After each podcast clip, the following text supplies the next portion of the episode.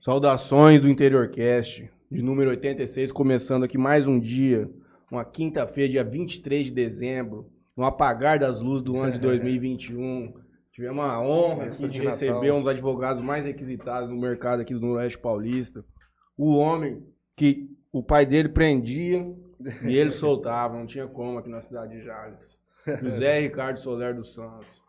Tá um pouco inibido ali, ó, sentado distante Um do microfone, tá um pouco assustado. Dá mais vergonha do que fazer sustentação oral isso aqui. Chega mais perto do microfone aqui, Zé Ricardo. Conosco também aqui, outro advogado distinto da sociedade jalesense, Guilherme Mataru. É, esse é brabo.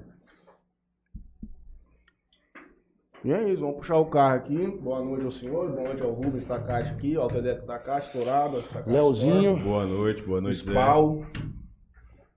E é isso, João boa noite, Zé Mataru, Ricardo. boa noite. o link boa aqui. noite. Vamos bater um Vamos papo, começar.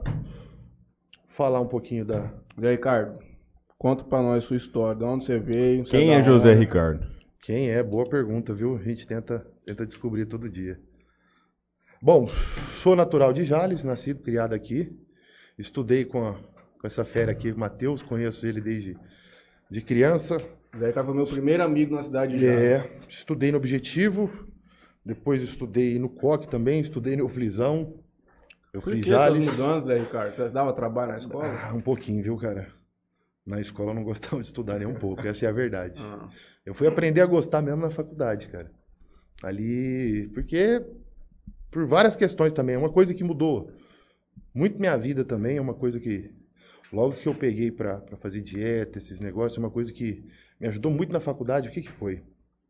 Eu nunca, nunca gostei de estudar, nunca gostei de ler livro, nunca gostei de nada disso. E logo que eu comecei a fazer dieta, academia, esses negócios que eu comecei, eu era bem gordo quando era moleque, peguei, entrei nesse negócio de dieta, emagreci um tanto bom e foi logo né, nessa transição de eu sair do terceiro colegial para a faculdade. E uma coisa que eu tinha na minha cabeça muito é o seguinte, que o cara falava, pô, esse ano eu li 10 livros, li 15 livros, li 20 livros. Isso não entrava na minha cabeça. Então eu saí do terceiro colegial crente que eu era burro. Que tinha gente que nasceu para estudar e eu não, não, não tinha nascido para estudar. E logo que eu entrei na faculdade, uma coisa que, que- nesse negócio aí de, de academia, eu lembro que um amigo meu me arrumou um livro, que era a biografia do Arnold Schwarzenegger. Pode ser uma coisa até meio que, para quem não conhece e tal, vale, vale a pena a leitura, assim. E eu peguei essa biografia emprestada, comecei a ler, e eu fiquei apaixonado pelo livro, porque a cada dia eu descobri uma coisa nova do livro, sobre a trajetória, sobre a história de vida dele, e sem perceber eu fui me dar conta que a questão não é a leitura em si, mas o que você vai ler. Então, eu trouxe isso para o direito, e aí, pô, direito, assim, sem demagogia, mas é, uma, é, um, é um curso fácil. Para mim, eu acho. Por quê? Porque é interpretação de texto. Você tem que pegar um texto, ler ele e interpretar o que você achou. Então, não é difícil isso. Isso aí eu trouxe para a faculdade, e graças a Deus, na faculdade eu alinhei. Ali eu não. Eu cheguei a formar, eu nunca peguei nenhum, nenhuma DP. Mas eu acho que entra mais a questão que você se disciplinou como pessoa. Sim. Você colocou isso como uma coisa muito Como grande meta na de sua vida. Aí, a partir disso, eu mudei muito a minha vida. Eu Até realmente que, isso. Que também pelo fato do emagrecimento, na hora que você pegou pra focar, a disciplina te ensinou a, olha, eu preciso dar Sim. uma mudada, eu preciso entrar na faculdade Focar. com outro pé. Quando eu entrei na faculdade também entrei bem Perdidos. folgadão, assim, Folgado, sem achava que ia saber. estar na escola ainda. E não tem nada a ver. Depois começamos a correr atrás. E aí eu peguei gosto, fui indo, sempre quis ser advogado, desde o começo, desde o primeiro ano, sempre tive vontade, queria ser advogado. Não tinha essa tinha essa, essa paixão pelo direito criminal, mas eu nunca tive contato com um advogado criminal, com, com escritório criminal, nada disso. O único contato que eu tive com a área penal, eu tive, meu pai é, é é ex-delegado aposentado aqui de Jales, então eu fui na- nascido e criado praticamente na delegacia, porque eu via ele trabalhar tal, mas a gente hoje a gente trabalha do outro lado da, da coisa. E eu nunca tive, é difícil realmente aqui em Jales, Preto, grande centro de São Paulo, você já morou lá, você sabe, arrumar estágio, arrumar trabalho em escritório criminal, porque não tem. É difícil você ver escritório criminal especializado. Você não acha. E eu fiz estágio ali em Aracatuba no Ministério Público. Foi onde eu tive o, o primeiro tá contato, é. tá? E indiretamente, no futuro, foi onde me ajudou também lá em São Paulo, porque abriu oportunidade para mim, entendeu? Porque uma coisa, ó, eu fazia estágio Matheus, lembra do, do Rogerão lá de São Lembro, Paulo? lembro do primeiro áudio que o cara mandou pra você. Eu fazia estágio no Ministério Público de Aracatuba e quem é da área do direito conhece, quem não é, não. O que, que a gente faz? Um negócio que chama muito diligência. O que, que é isso? Eu tinha um advogado lá de São Paulo, como eu trabalhava no Ministério Público de Aracatuba, ali na, em especial na vara de execuções criminais, para ele não ter que vir de São Paulo só para protocolar um pedido, ele me pagava uma diligência de 50 reais, me mandava via correio, eu protocolava para ele, para mim ficava bom, para ele melhor ainda que não tinha gasto. E peguei o contato com ele através disso, de diligência. Isso aí no terceiro ano de faculdade, terceiro para o quarto, quarto para o quinto. Assim que eu formei, eu fui para São Paulo para estudar para concurso. Porque eu tentei aqui, mandei currículo, pedi, conversei com muita gente. É aquele negócio, ninguém abriu as portas, ninguém quis me ajudar, ninguém quis dar uma oportunidade. Peguei e fui para São Paulo para estudar para concurso. E aí que eu falo que entra destino, as coisas acontecem quando são quando é para acontecer. Eu cheguei em São Paulo, o Matheus lembra certinho dessa história porque ele pegou bem o- a fase que começou. Eu fui mudei para São Paulo, estava morando ali na Liberdade, São Joaquim, no bairro no centro ali de São Paulo, e eu mandei uma mensagem para esse advogado que eu fazia diligência. Eu falei, doutor, estou aqui em São Paulo, estou morando em tal lugar. Eu falei, ó, o dia que você for fazer uma na delegacia, for no fórum, for algum lugar, se puder me chamar para me acompanhar aí com você, você, você me dá um toque. Aí ele me perguntou, falou, ó, legal, você está morando aqui, você está morando onde? Aí eu passei, foi o endereço de casa tal. E quis o destino ou não, eu estava, por incrível que pareça, em São Paulo, eu estava morando na esquina da casa do cara. Então isso foi uma coincidência para mim, assim, Eu lembro até o bagulho assim. enorme, porque aí. Doutor Ricardo, é o seguinte. É. Se o senhor quiser aprender advocacia criminal, o senhor vai começar a andar comigo É, e não tem conversa, e você vai, nós vamos colocar pra rodar, não vou te prometer nada, mas você vai aprender. Foi isso E a partir dali começou, cara. Não, não, não- eu, tanto que meu, meu primeiro meu primeiro ato como advogado foi numa meu primeiro ato como advogado foi uma audiência de custódia e o segundo foi uma sustentação oral que eu gaguejei pra caramba no dia, até saí de lá pouco bravo, por quê? Porque o cliente era, era um escritório, ele fazia muita ele lá em São Paulo diligência, diligência de sustentação oral, o advogado aqui do interior contrata ele ele vai no tribunal só fazer a sustentação oral. Então ele tinha muito isso no escritório. Quando não dava para ele ir, ele passava para mim ou para alguém que trabalhava com ele. E esse caso específico, minha primeira sustentação oral, o cliente era de Monte Aprazível, eu lembro desse caso. Estava num roubo, ele tinha sido absolvido pelo juiz. O promotor recorreu, foi para São Paulo, eu fui fazer sustentação oral e deu provimento na apelação do promotor. O cara tinha sido absolvido, aí ele foi, Foi condenado, condenado. lá. Aí eu saí de lá até Triste. triste, baqueado. Mas com o tempo você vai vendo que isso aí você tá ali Normal, para fazer não teu como. papel. Quem decide. Porque o pessoal tem esse, esse- esse- essa péssima mania aí de achar que advogado decide as coisas. Não, e outra De coisa. achar que advogado solta os outros. Ah, o advogado soltou. Não, cara, não conheço, nunca vi um advogado soltar ninguém. Quem solta é o juiz. O que o advogado faz é pedir, correr atrás. Depende do interesse do seu advogado, as ferramentas que ele vai usar, E tem outra. Tem também. capacidade as capacidade, a Os especialidade. caras que você solta, ninguém fala. Que nego quando fala, você faz é. uma coisinha errada, os caras falam, isso é carne. É, porque o nego tem essa, fala a brecha da lei. Não tem brecha na lei, é lei. É a lei, não tem a brecha na lei, é a lei. E a mesma lei que tem pro rico, tem pro pobre, é para todos. O cara que usa o rico, o pobre, a diferença é, vai muitas vezes na, na- na defesa dele, do advogado dele. Hoje em dia a advocacia tem que fazer uma meia-culpa aqui, é complicado, porque eu vejo muito advogado não trabalha na área criminal, não é especialista, trabalhista, por exemplo, e vem se aventurar no criminal. O cara não tem a noção que ele está mexendo com a liberdade de uma pessoa. Ele pode acabar com a liberdade de uma pessoa, com a vida de uma pessoa ali. Mas ele quer os honorários, tal, para pegar, por pegar. E direto tem isso aqui. Vejo advogado aqui de Jales que, que é uma coisa que, ah, passa o modelo. Ah, o que, que eu faço? Eu não ajudo. Não ajudo. Eu não ajudo por causa disso, cara. Eu não me aventuro na área de ninguém, na civil, na trabalhista, porque, assim, qualquer área da advocacia, você está mexendo com uma coisa séria. Ou o cara foi demitido, o cara está podendo ser preso, o cara está com algum problema, briga com o vizinho, ação civil, tributária, ambiental. Você está resolvendo um problema. Então você não tem que pensar ali em honorários, em, ganhar dinheiro. Você tem que pensar em resolver o problema. Então, às vezes a pessoa, por que, que não te chama para fazer uma parceria? Vamos fazer esse caso, dividir meio a meio? Não quer. Quer tudo para ele e quer que você dá o serviço pronto. Então, eu já, nada disso aí. Aí tem um outro problema também, que não adianta às vezes você só mandar a peça e o cara não vai saber as mães do negócio. É, é que mas você fala. aí quer que você dá o beabá, entendeu? Uhum. Ah, como é? Quer que ensina a protocolar, quer que você dá o modelo, você quer que faz. Faz de graça. Isso aí eu não faço. Já fiz muito, mas hoje em dia. Monta um cursinho, Zé Ricardo. Coach Zé Ricardo Soler, advogado criminalista. Ainda não. Eu vou falar Vamos soltar os outros da cadeia. Ainda não, mas tô muito novo ainda, mas futuramente eu penso nisso aí. Você é um empreendedor curso. daí, cara. Você teve um Instagram da Máfia da Dieta com 15 mil seguidores lá Não, atrás. é, não, chegou a ter 40 mil seguidores. 40 mil? É, bombou. Vendeu pro ilustríssimo nosso patrocinador, Henrique, Machado. Machado, vulgo Filete. O Rick Filete. É, mandar um abraço pra ele aí. Rick Filete. Deve estar na, na audiência lá. Mas então, cara, é, é complicado. Tem muito advogado aí que, que quer se aventurar com o processo dos outros, quer pegar, não tem especialidade nenhuma e acaba com a, com a vida. Eu já vi direto. Hoje mesmo atendi um caso desse. O rapaz tem, tinha, tinha imagens que ele não fez o. não tinha praticado o crime, advogado sem experiência nenhuma, não fez requerimento, não pediu imagem, não pediu produção de prova, não fez nenhuma pergunta na audiência, acaba e o juiz se sentenciou.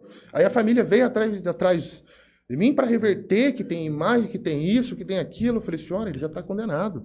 Já teve audiência, já teve oportunidade. O advogado dele perdeu a oportunidade, não, não fez o, O que o que era para ser feito. E agora que. Não tem o Entendeu? que Não fazer. tem o que fazer. Devia ter feito lá atrás. Agora, não adianta. Então, por isso que eu falo. a- o trabalho do advogado pode prejudicar muito. É uma coisa muito séria. Porque você não pode pensar. Por isso que eu falo. O cara que pensa em honorários antes de pensar no, no direito em si, esse cara aí se perde no meio do caminho. Se enrola.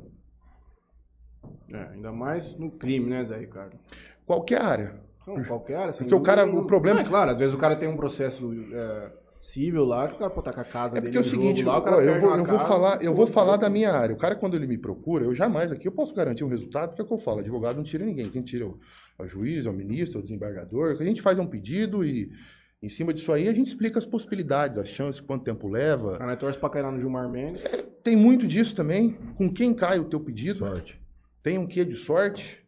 Eu tive. É, um exemplo que eu tive no escritório lá. Eu mandei dois habeas corpus no mesmo dia.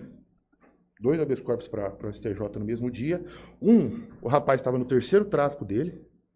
Estava no terceiro tráfico dele, com cento e poucas gramas de maconha. E o ministro deixou ele responder liberdade, revogou a prisão. O outro, primário, com 30 gramas, não pegou um ministro tão bom lá, não, não, não revogou a prisão. Aí esses dois estão presos na mesma cela.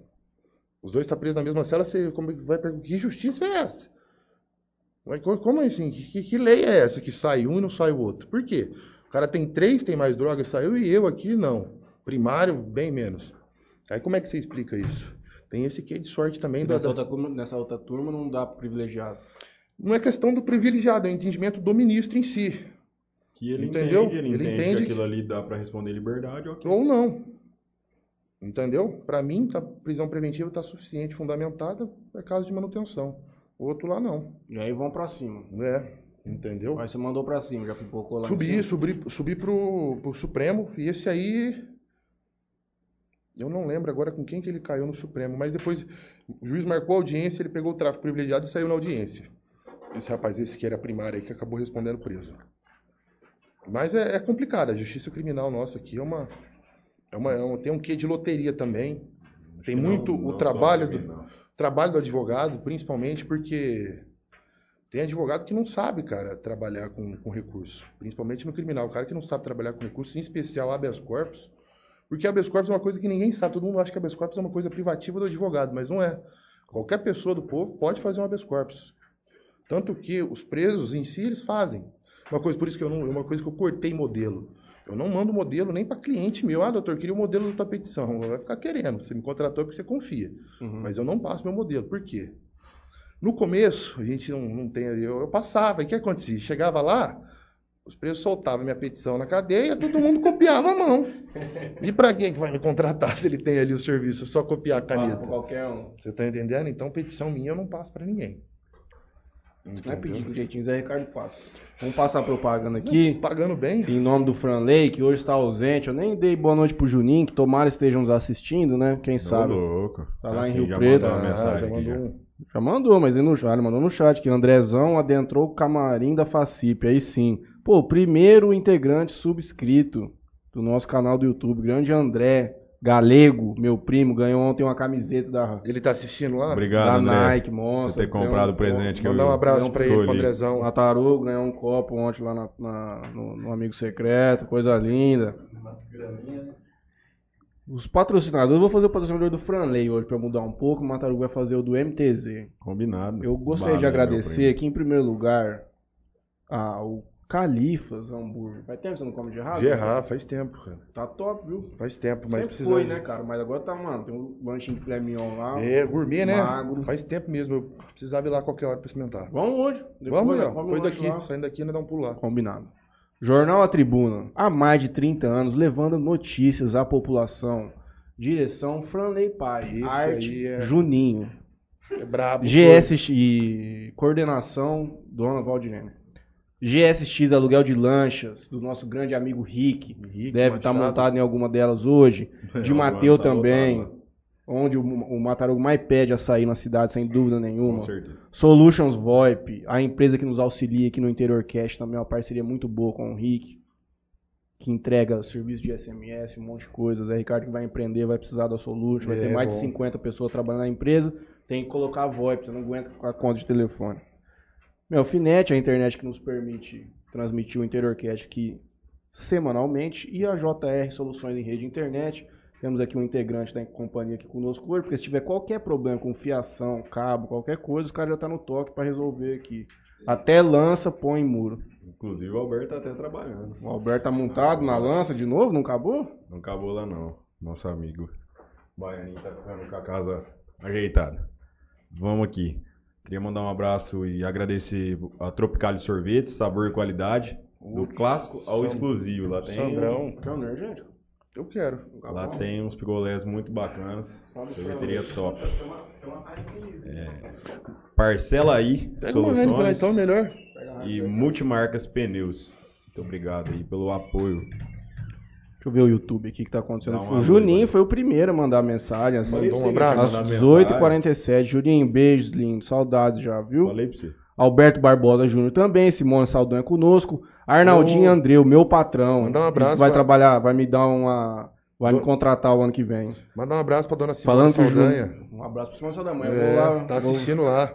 Barções aí, cara. Vou lá visitar a fera amanhã. Legal. E o Arnaldinho Andreu disse que o Juninho tá feio hoje, porque ele é o matarugo, na verdade. Coitado Concordo. de mim. Também prefiro o Juninho. Andrezão adentrou o camarim da Facip, é isso aí. E tá meio quente, Zé Carlos? Você Não tem importância. tá não. meio não? Não, tá muito Tá quente. muito. Pega do energético lá pra Isso aqui não dá. Nada, se ó, tio. Tiozinho, cara, que nós leva embora. Ela tá tirando você, informal. Andrezão adentro. Pega dois gabombe ali no, na sala do Franley. Perdão, gente. Franley Majado dizendo que o Juninho também tá diferente. O André Galego agora é subscrito, tem um, tem um ícone diferente que dando boa noite pra gente. Bom show, obrigado. O Paulo Brito diz o seguinte: O Zé Brito, Máfia manda- da Dieta. Manda um abraço pra ele. Paulo, vulgo Paulo Cereal. Paulo gente Cereira, boa. Gente boa. Baita advogado também de Jales. A Maria de Lourdes Kiuk, mãe do Spal, tá com a gente. Um abraço pra todo mundo aí. Arnaldo Anderson, chamei um advogado pra trabalhar comigo, não apareceu. Xiii. Sendo Sei, cobrado ao vivo, hein? Ele falou assim: eu vou arrumar a salinha lá que não sei o que e vou te ligar. Eu fiquei esperando a ligação até hoje, tô esperando. E o Zé Ricardo tá quase pra me contratar. Meu passo tá, tá estimado na Tá, tá, sociedade. tá Tá valorizado. requisitado, você vai pra Valorizado. penal, você não vai. é, não vai, vai, ser. pra rolo. Discutindo luvas, Bicho, jogo de bicho, política. Gustavo Balbino, olá, boa noite. Bom papo aí pra vocês. Obrigado. E o Arnaldo diz o seguinte: existem dois tipos de advogado. O que advoga para o cliente e o que advoga para si próprio. Esse último só pensa no dinheiro. O energia também tá quente, mas dá pra tomar, né? Porque aí o H-Bomb da Sabor aqui é top. Até quente é bom. Papo de criminalista hoje, três doutores, por decreto imperial na bancada, é isso. Faustinho Oliveira tá conosco. Eu Faustinho. vou. Juninho falando que tá aqui. Gustavo Balbino já manda a primeira. Qual a opinião do Dr. Ricardo sobre as condenações dos quatro réus da- do caso da Boate Kiss? Começamos, hein? Havia possibilidade para a defesa inocentar os acusados ou era júri perdido? inocentar os acusados, eu, na minha visão, não. Agora é um caso interessante ali, porque é o seguinte, eu discordo da sentença final que aquilo lá foi homicídio doloso na modalidade do dolo eventual. Discordo completamente. Só que é que nem a pergunta que ele fez. Haveria a possibilidade de absolver? Absolver quando você é declarado inocente. Não. Eu acredito que eles, que eles deveriam ser condenados, mas por homicídio culposo. E não na, na- na modalidade de dolo eventual. Você acha que faltou gente sentada ali na cadeira? Por um exemplo. Pode ser, o, quem é o júri, o, júri tem, o júri tem muito disso, porque o, o- Que ele, tipo assim, as o jurado ele não tem o conhecimento técnico do, não, do falando direito. do- dos condenados ali. Não tinha mais gente por trás que deveria também Sim, estar o principal, a ali? principal, o principal responsável que deveria estar ali seria o Corpo de Bombeiros e o Ministério Público. que fiscalizou antes, fiscalizou toda a boate e não falou nada ali. Saída de emergência, não falou nada. Não tinha nada. Das espumas, não falou nada. Só a preocupação deles ali era com o som. Depois que deu a tragédia, que foi pra mídia, que tudo, aí o Ministério Público apareceu, tá. Mas na época que interditaram lá para fazer essas vistorias, não, não- não fez nenhum requerimento. O, o Corpo de Bombeiro também. Porque qual que é a discussão em cima desse, desse fato? Se foi dolo eventual, homicídio culposo, o que, que aconteceu? O que, que é o dolo eventual? É quando a pessoa pratica o crime, ela não quer o resultado, mas ela assume o, o risco de produzir. Ela age com uma certa. Fala, ó, quero Indiferença. indiferença, que, que não tô nem aí. E não me parece que pri- principalmente o dono da boate queria, tinha essa diferença. Qual, qual é o cara que tem essa boate? Eu quero, para mim, indiferente se ela pegar fogo hoje ou não. A esposa do dono estava grávida dentro da boate. Como é que você vai falar que esse Não, cara é, ali. Eu acho que ele tinha- no momento. ali. Agora, é difícil, é um tema assim. Não, é o que eu acho, eu acho complicado, a gente. Porque a opinião pública- a vocês, opinião eu pública- particularmente não conheço o caso.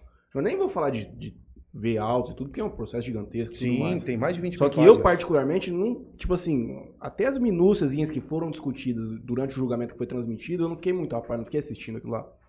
Eu só vi uma parte lá que os caras falando que, tipo, os caras ficaram segurando a porta, porque uns- umas festas anteriores os caras tinham tentado meter o pé sem Brigado. pagar, brigado, e os caras ficaram segurando lá na portaria. Isso tinha um depoimento que o cara deu num outro processo na federal. Então, cara, é difícil ficar. Eu acho complicado. Eu vou trazer- eu vou assim, trazer um exemplo. A gente vou pode falar disso teoricamente, Ó, sabe, em, em teoria. Eu vou mas- trazer um exemplo aqui fora desse caso da Boate Kiss para vocês entenderem esse negócio do dolo eventual. Quando é o dolo eventual, ele chama de culpa consciente. Ou seja, por que seria o homicídio culposo? A pessoa que ingere bebida alcoólica atropela alguém aqui na rua e mata essa pessoa. É dolo eventual ou homicídio culposo? Depende. Tudo tem a questão de você analisar toda a circunstância do crime. Por causa disso, ele tem que assumir o, o- o risco e, de certa forma, agir com indiferença pelo resultado. Para mim, se der, deu. Se não der, não deu. Então, vamos supor, num caso em concreto aqui, Avenida João Amadeu, houve o cara passou em frente do Fábrica 1, um exemplo, aqui atropelou alguém ali, ali na frente. Aí a vai ser, vai chamar a polícia, vai fazer um boletim de ocorrência, instaurar um inquérito, vai apurar todas as circunstâncias, buscar câmera de segurança, ouvir testemunhas, tudo mais, e vai analisar o seguinte contexto. Esse cara, até ele chegar lá, ele saiu de onde? Ele respeitou o sinal de pare? Não, parou todos.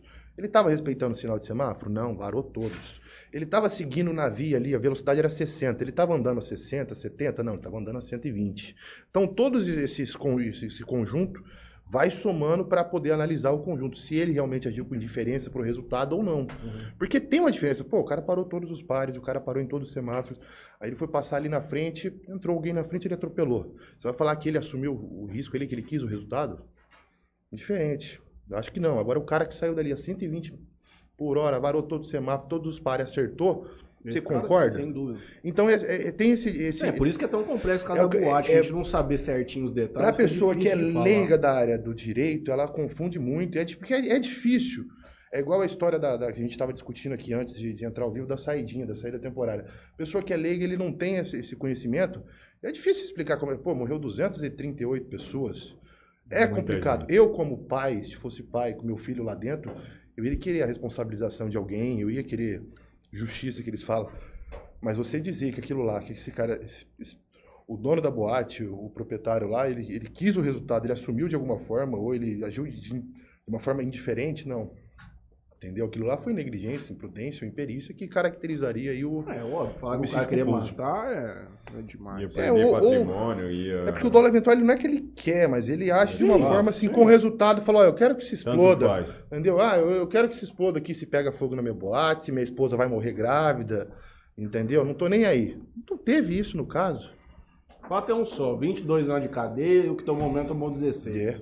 E teve essa palhaçada aí do, do ministro Fux também, de suspender o habeas corpus concedido pelo, pelo tribunal. Isso aí foi um absurdo que esse ministro está fazendo lá no STF. O, não, o ministro, o STF em si, hoje em dia, vem, vem fazendo absurdo atrás de absurdo. Você quer intervenção militar, Zé Carlos? Quer Não, que vai entrar lá e arranca o STF fora? Não, também não. Aí já é, é ser chucro demais falar disso aí, porque Ou senta mais perto, é.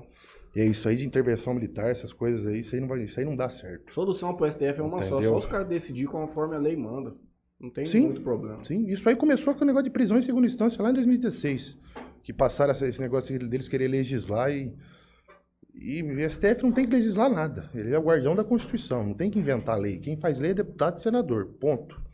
Entendeu? É o caso da prisão em segunda instância. Pô, isso aí é que a população é, tem é, informação da mídia. Eles, se, se você perguntar hoje para 10 pessoas que não é da área do direito, 9 vai falar que concorda com prisão de segunda instância. Só que quando o cara descobre o que é, como funciona, fala, epa, pera lá, não é tão assim também, hein? Pô, se acontecer comigo, eu não vou querer que seja dessa forma. Entendeu? Então, assim, é, é complicado. Porque, ó, a questão da prisão em segunda instância, o que, que é? Pessoa que tem uma condenação em segunda instância, ela já pode imediatamente começar a cumprir pena. Certo? Só que isso é uma regra. Não existe nenhum. Isso é um, entendi... foi um entendimento que o STF teve. O STF veio, a Constituição falou, ó, a presunção de inocência até o trânsito julgado. Vem o STF e fala, não, pode ser executada a prisão a partir de segunda instância. Então ele já começa a legislar. Explica por quê. Quem faz isso não é o STF. Não é o STF. Quem faz isso é deputado e senador, Câmara dos Deputados e, e, Senado. Então ele já começou aí já, já errando. Então, assim, ó, vou te dar um exemplo que eu vi muito já acontecer. Você é acusado de um crime, você responde aqui na comarca de Jales, o juiz acompanha teu processo, ouve até as testemunhas, ouve de perto e vai lá no final te dá uma sentença absolutória. Que nesse caso que eu te falei, a primeira sustentação minha, que, que na época tinha prisão em segunda instância, foi executada a, a pena de, de, prisão do cara. Aí você é absolvido pelo juiz de primeira instância. Você falou, ó, realmente, para mim não houve crime, te absolvo. Promotor insatisfeito recorre. Isso vai para o Tribunal de São Paulo. Para quem é do direito sabe. Em São Paulo não tem audiência, você não é ouvido, não tem testemunha. Ali é um julgamento. Sim. Hoje em dia, de forma virtual, é um computador, algoritmo que julga. Quando, se você tiver condições de contratar um advogado para fazer uma tentação oral lá, beleza. Se não, vai julgar pelo virtual, algoritmo, um computador vai julgar. Se esse computador entender que. Que computador, Zé? Que história é essa? É, hoje em dia o judiciário está assim. Não, então eu não é sei julgado... se já tá implementado aqui no TJ de São Paulo. Todos. Não estou dizendo, sei que os caras julgam, mas também. Não julga. Que é, é robô julgando. É algoritmo que está julgando hoje, por incrível que pareça. Depois vai me mandar isso aí. Hoje, hoje o judiciário em si, aquele julgamento virtual que eles falam. Vai pelo entendimento. Não, julgamento virtual não, não significa que é robotizado. Significa simplesmente que. Você está no teu gabinete, você vai relatar o processo. Você relata, aí você solta Cara, ele é igual, online. É igual a questão do... Aí os outros caras em tese vão julgar também. O matador dizer... no gabinete dele e eu no meu. Vou te dizer, o caso do STJ, por exemplo. O STJ recebe em média 30 mil hábias por dia. Por dia. Por dia. De 20 a 30 mil hábias. Como é que eles vão julgar isso? Não, Seria muita ingenuidade achar que um ministro vai julgar não, é. 30 mil habeas corpus por dia. O cara não julga. Não julga. Isso aí é um, é um, sistema virtual. A não ser que o cara tenha condições de ter um advogado para poder despachar, ir lá em Brasília, ler lá em São Paulo, conversar. Que isso, obviamente. a rota do recurso. Faz uma diferença. Que às vezes o pessoal fala, ah, por que, que o pobre não tem direito e o rico tem direito? Às vezes é por isso. O cara, o rico ele tem acesso, ele usa mais ferramenta. Entendeu? Isso aí é uma coisa que eu tinha muito no começo da advocacia lá em São Paulo. Falava, rapaz, o que, que esses advogados da Lava Jato, esses caras têm? Cara, o cara não cobra 500 pau num processo à toa. O cara tem uma equipe por trás que. Porque, de um lado, você tem a polícia que vai investigar, o Ministério Público vai te acusar. São dois órgãos públicos que tem uma muito baita de uma estrutura. Do outro lado, tem o um acusado, que se ele não tiver um advogado competente, é ele sozinho ali que vai responder para o juiz. Então, o cara, quando ele contrata uma defesa dessa, o cara vem com muito mais ferramenta. Uhum. Entendeu? Tem casos aí que eu já vi de, de roubos, roubo grande aí, que o cara contrata perito, traz, traz tudo que você imaginar, traz cara de fora do país para. No caso de Aracatuba, o cara trouxe, fizeram a perícia lá da Polícia Civil, e o réu tinha, contratou o Toron ainda para acompanhar o processo, eles trouxeram três peritos, um de Cambridge, outro da, da, da, da Holanda e outro veio da Alemanha, uma coisa assim. Três peritos, um dos maiores peritos do mundo, vieram para Satuba fazer uma perícia. Mas processo civil. Criminal, para bater na perícia da, da polícia. E bateram, e o cara. E deu, e deu, deu homicídio culposo. Entendeu? Zé Ricardo, qual foi o primeiro caso, crime que você pegou lá em São Paulo sozinho? Meu, o caso meu foi um tráfico internacional. Da Jennifer, eu lembro certinho desse Não caso. Não foi que eu fui com você uma vez? Não. Não. Foi um tráfico internacional da Justiça Federal de Guarulhos. Ah. Eu lembro até porque eu trabalhava com o Rogério, eu nunca tive nenhum processo meu. Ficou com medo? Não, não, porque a menina me passou confiança ainda. Ela chegou em mim, porque eu trabalhava no escritório dele, eu ia lá fazer as diligências para ele na. Era uma penitenciária feminina para os clientes dele. E num dia essa menina falou: Nossa, doutor, fiquei sabendo do seu trabalho, que você é muito bom e não sei o quê. Eu falei: É, obrigado. E fui conversar. E eu nunca tinha atuado no processo. Aí ela, não, mas que ela é de Goiânia, foi pegando um tráfico internacional voltando de.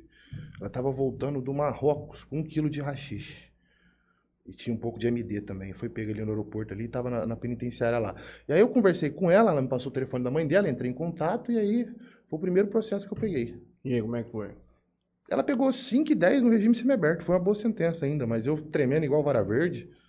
Eu lembro que eu- eu- a minha tese principal era o tráfico privilegiado desse caso aí. Eu queria o tráfico privilegiado, porque não teria como discutir ali a condenação. Ela foi pega, estava transportando. Mas era primária, tinha bons antecedentes. Não tinha tinha todos não os requisitos. Não tinha vínculo nenhum. Só que eu lembro que desse caso aí foi até interessante, porque o juiz me falou um negócio que isso aí nunca, nu- nu- Não nunca sabe. esqueço. Era um, um juiz federal até que já de idade. Ela foi pega e aí que tá. Os caras, por hábito ali, eles puxaram o passaporte dela. Ela tinha 20, 23 anos, a menina. A mãe dela era humilde, fazia faxina lá em Goiânia, ela não tinha contato com o pai. A menina tinha um HB20, tinha uma casa para morar, ela.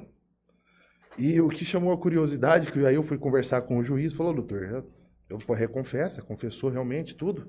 Aí eu falei, ó, a nossa tese aqui é o tráfico privilegiado, tal, porque não tem vínculo com a organização, é primária, tem bons antecedentes. Aí o juiz pegou a, na folha do processo lá, o passaporte dela. 47 carimbo de país. Ele falou isso aí pra mim, falou, doutor, ó, sinceramente, essa tua cliente aqui, ela conhece mais países do que eu. Menina já foi pra tudo que você imaginar, Dinamarca, Japão, Estados Unidos, Canadá. Aí ele falou, "Oxe, como é que essa menina viaja o mundo inteiro assim? Falou, Não, mas isso aí não tem nada a ver com o processo. não tem nada a ver, mas ele entendeu que ela vinha se habituando à habitualidade criminosa lá. Isso não foi um fato isolado na vida dela. Ah, E por conta in- disso, tudo, tudo, afastou tudo o tráfico privilegiado. Sim, mas mas por ser justiça de federal, prova, né, eu vou falar pra você, justiça federal para advogar é coisa linda, é gostoso. Tratamento é, é outro. Você lembra quando nós ouvimos um juiz aqui em Jales? Nós tentamos um tráfico privilegiado também. Nós falamos assim, senhor, você falou assim, excelência, é, o acusado aqui, ele é idoso, Eu lembro. doente, ele cuida da mãe e não sei o quê. E pipipi, papapó. O promotor falou assim, olha, eu também entendo assim, excelência. Ele é idoso, tudo mais. O juiz olhou pra ele e falou assim, olha, ser idoso, cuidar de mãe, isso aí não é desculpa para você delinquir e traficar. Ele vai ser liberado aqui hoje, eu estou vislumbrando que a pena dele no 34 também, no privilegiado, não vai ser regime inicial fechado. Então, por essa razão, ele vai andar hoje. Vai sair. Mas não porque ele é velho, ou Idoso. porque ele é doente, ou porque ele cuida da mãe. Ele vai sair porque ele não ficaria É, preso. só que aqui Jales. Rapaz, aqui, o Zé Ricardo e eu colocamos um É. rabinho entre as pernas, o promotor também, levantou todo mundo foi embora. mas aqui em Jales a gente O não pode. companheiro abriu um sorrisão daqui aqui, falou, grandão do céu. Mas eu falo, a justiça criminal aqui de Jales a gente não pode reclamar, não, que a gente tem bom, dois bons juízes aqui, em especial o doutor Alexandre. É um baita de um juiz. Não tô falando não tá nem aí com o advogado, muito menos com o promotor. Entendeu? Ele analisa a prova. E isso eu acho que é a função do juiz. Então é um juiz que Jales está muito bem servido de juiz com, com o doutor Alexandre aqui. Tem prova, condena, não tem prova, absolvo. Ponto. Entendeu? Não desses caras que agem, ah, porque não quer analisar, julga processo por capa. Entendeu? Por- porque acha alguma coisa. Que isso aí é um, é um grande problema hoje que a gente vem enfrentando no judiciário também. Juiz que julga processo por capa. Entendeu? Pelo, por, por ouvir dizer alguma coisa nesse sentido. Isso é uma coisa muito complicada também. E aí, tem mais alguma perguntinha aí? O Balbino complementou, mano. Tava arrumando, tava arrumando a câmera Zé Ricardo. Vai matar, você tem que segurar o B.O. tinha hora que eu Uai, levo. mas tô vendo sem arrumar. Pode mandar as perguntas. Uai, tem mais um. Deixa eu continuar aí, aqui. primo? Valdirene deu boa noite pra gente. O Armando, lembra do Ar- doutor Armando? Ô, Armandão. O Armandão mandou um abraço tá, aqui. Tá ao vivo? Não sei se ele tá agora, faz Mandar 20 uma- minutos que ele mandou. um abraço pro doutor Arman- Armando. Foi um pai pra nós lá. Me ajudou pô. muito em São Paulo também. Doutor Armando, vou visitar. Eu- Sabadão eu tô encontrando esse homem. Gente boa. Complementa com o Balbino aí. Minha mãe mandou outra. Renan Zampieri, nosso brother da escola do cursinho tá aqui. Grande Bongô. Grande, Grande gol. gol. Toninho Cruz, Guilherme Rico, boa noite. Bom podcast. Rico. Um Salve, abraço doutor José. Um abraço Opa. aqui. Oftalmologia FAMEMA 2020. O grande Evandro Castelete. Evandro. Zezão Monstro. Um abraço pra ele também. Gustavo Albino. Mas se acha que houve erro no fundamento da condenação, o erro foi de quem? Corpo de jurados, corpo de jurados que respondeu aos quesitos, ou o juiz, ou de juiz ou acusação? Na sala secreta, a defesa não podia agir? Hum, não. Da boate. Da boate Da boate Kiss. Aqui são várias perguntas, mas vamos lá, por parte. O juiz, falar do juiz. O juiz do, do caso da boate Kiss, eu achei que é, ele é um ju- famoso juiz que é Ministério Público Futebol Clube. É um juiz que age totalmente ali ao lado da, da, da acusação. Entendeu? Foi Então, um assim, pouco eu- midiático ou não? sim. Tanto que ele tá dando entrevista aí até agora. Então, assim. política aí, cara. É capaz, capaz. Vai sair para deputado, senador. Uma coisa Aparece assim. muito disso aí. Tem muito, pessoas. mas é, um não, não é criticar ele em si, porque assim, todo mundo gosta de aparecer, todo mundo gosta. Então, quando tem a oportunidade. Só que eu acho que esse, esse, esse tipo de pessoa que nem juiz, ele tem que saber o lugar e que ali ele tá para ser juiz, não tá para aparecer. Então ele tem que saber Mas dar é uma difícil. segurada. O ego é- dá é uma difícil. balançada. Tem muito juiz é, que, que, que não, não liga para isso, mas tem um, alguns outros que, Mas tem um Que gosta aí, de- né? Já diria o grande crioulo.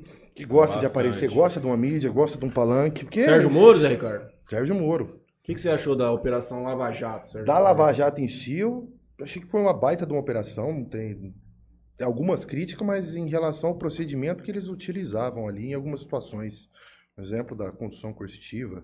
É que eu falo, o pessoal mete pau, é, mistura muito hoje o fanatismo político. Entende? Hoje o fanatismo político é complicado. Eu vou tentar trazer aqui três situações pra gente não ter essa, essa divergência política. A pessoa ela dá uma opinião em cima do que ela. da paixão política dela. Só que quando ele passa por alguma violação, ele quer que o direito dele seja cumprido. Ele não quer um juiz igual do, do, do inimigo dele. E o cara tem que ter isso na cabeça, que o direito ele tem que valer pro, pro amigo e pro inimigo, porque uma hora pode bater na tua porta. Entendeu? Porque ó, você pega o grampo do, do ex-presidente Lula, que foi divulgado pelo Sérgio Moro. Na época lá, o Moro falava que o que importava não era o. o como é que fala? A eleição que tava tendo. Não, ele não falou. O que importava lá não era o método de obtenção, e sim o conteúdo do que tinha lá dentro. Depois, quando teve lá o negócio da, da, da Vaza Jato lá, ele mudou um pouco. Ele falou: ó, não importa o conteúdo, o que importa é a forma de obtenção, foi criminosa. Teoria dos frutos. Entendeu? É igual a questão do, do, do Bolsonaro e da rachadinha, que anulou a, a- o relatório do. Bolsonaro, do Ela Coab. anulou, anu- anulou o relatório do COAF porque não tinha decisão judicial. Então são três situações aí, você pega do Não, Bolsonaro, tinha decisão Moro, judicial, mas não tinha foro. O foro da decisão não era os corretos. era incompetente. É. E aí anulou a, a decisão. Então, assim, quando é contra o inimigo, o cara quer, ele quer que não existe que cumpra a lei. Ele quer, ele julga pela capa. Entendeu? Pelo inimigo. Só que quando é com ele, não, ele, ele quer que cumpra a lei. É, Eu já falei isso aqui. Então eu- isso aí é uma coisa que a gente mexe com esse fanatismo hoje, que isso aí atrapalha, cara. Não, eu vou repetir Atrapalha aqui uma- muito. Uma, coisa que eu já falei do seriado da escuta da HBO, Muito bom. que retrata exatamente o que aconteceu nisso, que é um conluio de Ministério Público e juiz. E Em polícia. alguns casos, não. Não, nesse seriado, que é, é muito Ah, tem um parecido seriado. com muito parecido com o procedimento da, da Lava Jato. É que chega alguns cenários, mas aí entra naquilo que nós falamos. Se você não consegue prendê-los da forma como a lei é posta, você tem que mudar a lei, não tem o que fazer a respeito disso. Certo. E lá os caras fizeram basicamente com a Lava Jato, era juiz e promotor e polícia trabalhando juntos. Pra conseguir escuta, escuta legal, um monte de coisa, pra conseguir a condenação de algumas pessoas que têm uma sofisticação no crime muito grande. É, mas Você normalmente, você não vai conseguir Sim. pegar os caras existiam algumas coisas da, da Lava Jato, por exemplo, que foi. É difícil você falar hoje porque o nego tem uma, uma paixão política. Sim. Mas vou te dar um exemplo da, da delação premiada. Fizeram uma barbaridade com ela. Condução coercitiva. O que, que é condução coercitiva que está na lei? A Pessoa que o cara não quer ir. O cara foi intimado para depor, não foi depor, vai buscar coercitivamente, vai lá com a viatura, pega o cara, leva para depor à força. Isso é condução coercitiva. O método que a Lava Jato fazia era o quê? Não tinha intimação. Eles pediam, eles mandavam buscar o cara às 6 horas da manhã na casa dele, com helicóptero, com a TV Globo, com não sei o quê, aquele aparato o dia inteiro no, no judiciário, o cara prestava o depoimento dele e soltava. Então o que eles queriam é o quê? Escrachar a imagem da pessoa para depois em si saber se queria prestar depoimento de alguma coisa ou não. Uhum. Tanto que depois isso aí foi até anulado pelo Supremo É, a maioria das decisões foram. Aliás, o processo foi É completamente. que é anulado. difícil, é o que eu falo. Isso aí, Aí quando é, mexe com o povo leigo, quando não é- entende, acha assim, pô, o cara tinha um monte de prova. quando é contra teu inimigo, você vai achar ruim, mas quando acontecer com você. Eu tenho até uma cliente minha que tem ela no Facebook, é dessas, mete o pau, quer que fecha STF. O filho dela foi preso esses tempos agora por tráfico. E tá revoltada que, com, com- com o judiciário, com as leis. Eu falei, cara, o povo tem essa na cabeça que preso, todo preso é, vive bem, todo preso tem, tem direito à saída temporária, dorme bem, come bem, ganha auxílio reclusão. Cara, não tem 5% do sistema carcerário que recebe auxílio reclusão. Mas nego compartilha aí como se Aí fosse. fica aquelas fotinhas de zap zap. É, como, como todo preso. Aí o cara vai preso, ele acha que todo mundo tem direito. Saidinha também, igual eu falei. O cara vai preso hoje em flagrante. A família tá perguntando se, se, se final do ano agora ele vai ter saidinha. Entendeu? Então é uma coisa muito complicada, porque a mídia distorce muito a, a ideia e o pessoal compra. O que a gente estava falando também das exceções, o que a mídia, o que a mídia solta. A polícia militar, por exemplo, você vê, vou dar um exemplo de São Paulo que a gente estava falando. Sai muito exemplo lá, ah, o policial agrediu, bateu, porque é, fez isso. Cara, se pegar São Paulo ali, tem 30 mil policiais, cara. Tem 30, 30 mil, tem 29.900 caras que trabalham assim, ó, bem, certinho. Às vezes tem 10 ali, que é como toda profissão tem. Só que a mídia vai divulgar, vai bater no quê? Dos, do, do- dos 29 mil ali que trabalha certo? Não, vai pegar esses. Não passa um do que trabalha Essa, certo. essa, esse restinho é igual a questão da saída temporária. Sai 20 mil presos. Um vai lá e faz uma merda, puta, ele se descasca e já vem. Todo mundo acha que todo preso sai pra destruir o mundo. E não é, cara. Mas quando tá preso, fala, nossa, podia ter uma saída. Podia ter, e a saidinha, ela é, não é assim, qualquer preso tem. Existe uma Chega série um- de requisitos pro cara sair. É E muito se tempo. fizer merda, volta. Depende muito da pena. Por exemplo, pega um caso, o caso do tráfico. Hum. O cara tem uma pena de 5 anos. Ele tem que estar no semiaberto e ter dois quintos da pena para poder pegar a saidinha. Então ele tá com a pena de 5 anos no tráfico, com dois anos ele vai ter direito aí pro semiaberto e pegar a saída temporária. Isso é com tornozeleira algum? A maioria. Se acontecer alguma coisa nesse meio tempo, ele volta, falta grave e vai tirar praticamente a cadeia de- dele toda de ponta. No fechado. No fechado. É complicado. É, eu tava falando pra você lá Só que a fora. Hoje você é- entrei, na- entrei na Globo.com hoje, manchete. Elise, É. Suzane, saidinha. É Pô, uma coisa. Mas que no... tipo assim, que notícia é essa? Toda vez sai essa É a merda, mesma cara, Pra coisa. quê? Mas é midiático. Toda Então, saidinha, ligado, midiático. Mas Aí a mídia- inflama o povo, tá ligado? Sim. A, a- a mídia é um abuso É porque a mídia caralho. solta lá, ela solta a seguinte, seguinte notícia. Juiz autoriza a Elise Matsunaga a pegar a saída temporária. O cara vê o Nardoni lá. É, Alexandre, Alexandre Nardoni vai sair de saidinha do Dia dos Pais. Cara, é revoltante. Eu concordo. Eu também fico revoltado com isso. Agora, se achar que é culpa do juiz, o juiz não solta ninguém. Tá na lei. É lei. Quem, o juiz não faz lei, advogado não faz lei, promotor não faz lei.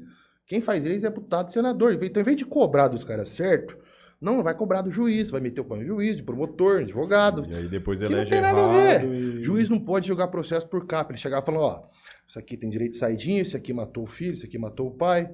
Não tem. Quem vai mudar isso é deputado. Isso aqui nem houve essa, esse pacote de crime. Quando tiver algum resultado com violência, morte, um roubo, por exemplo, a pessoa não tem saída temporária. Resolveu esse problema. Só que é a partir de quem cometeu o crime é a partir de 2020. Que aí, nesse caso, já não retroage, que nem esse... Ainda mais, ainda mais o juiz de execução que tá Ele ali não tem- cumprindo um um, papel- termo fixado. Nem tem o que falar. Não tem, Ah, não É simples, bom comportamento, conta. dois quintos da pena, rua. E ainda assim não é fácil, cara. Que nem você pega Araçatuba ali, que nem o cara vai pro semiaberto. O nego acha que é assim. O cara tem uma pena de 5 anos. Cumpriu dois, vai acordar num belo dia, vem a faga, nem a fada do dente. Vem a vai balançar a varinha, o cara acorda e falou, opa, acordei no semiaberto hoje. Não é. O cara, ele Conta aí tem, aqui que a mulher te perguntou ele, agora. tem que, ele tem que entrar com um pedido. E se o cara não tiver advogado, que vou falar pela região de Araçatuba ali, que, que eu conheço. Se o cara não tiver um advogado, é um ano ali pro juiz analisar o semiaberto dele. Um ano. O juiz Um analisar uma, uma petição de duas folhas. E se tiver um advogado? Enchendo o saco lá. Três, quatro meses.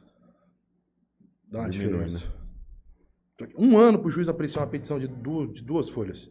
O cara ganhar uma progressão de regime. Isso é um absurdo, cara.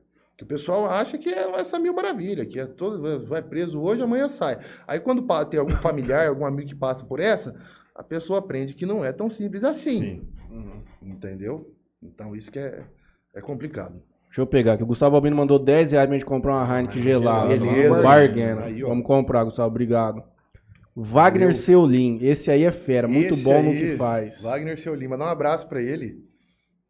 Parabéns, doutor. Juninho tá dando risada aqui. O Faustinho deu noite de novo pra gente. O doutor Armando disse que também ainda acompanha. Gustavo Albino complementa ainda no caso. A minha dúvida do olo eventual é se no momento em que houve maioria nesse quesito em específico, nada podia ser feito pela defesa, ela não ocorreu de repente. Advogados estavam na sala secreta na votação. É, a sala secreta em si, eu falo, todas que eu participei, a única pessoa ali que tem contato com os jurados que fala é, é o juiz. O máximo que a gente fica ali é que a gente sai com arranca-rabo com o promotor ali, mas na hora da, depois ali a gente se abraça e conversa. O que a gente está discutindo ali é, é um Tá embate, é um embate de tese. Não, mas é, Você tá tem uma tese, eu tá tenho minha, vamos lá. parte, ele tá. Acabou o júri, a gente vai e se abraça porque a gente não é inimigo, a gente é adversário. Entendeu? De uma tese ali na, na hora. Mas na sala secreta ali, os advogados eles não podem fazer nada. Falam, não, epa, não é assim e tal.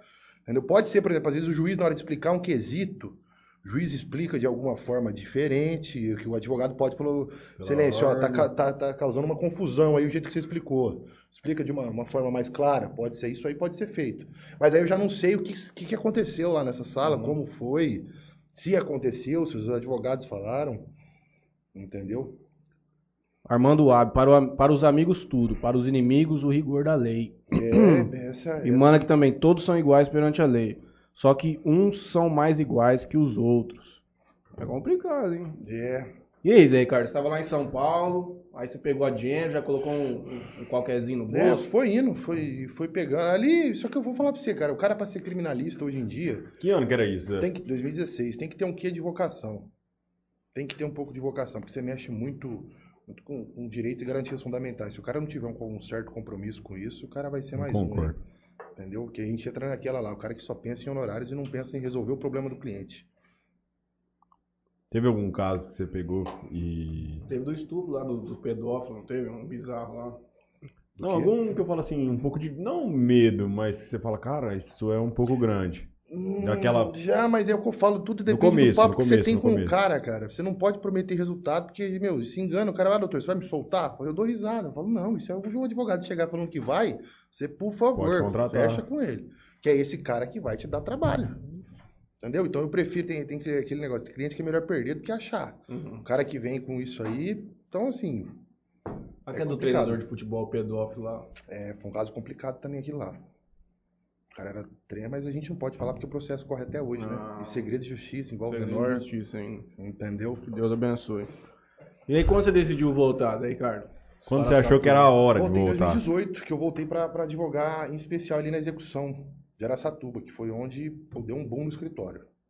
Mas por que você decidiu? eu, eu trabalho hoje nada só com execução penal, com 40, 50 execuções aí. Número bem alto. Bastante.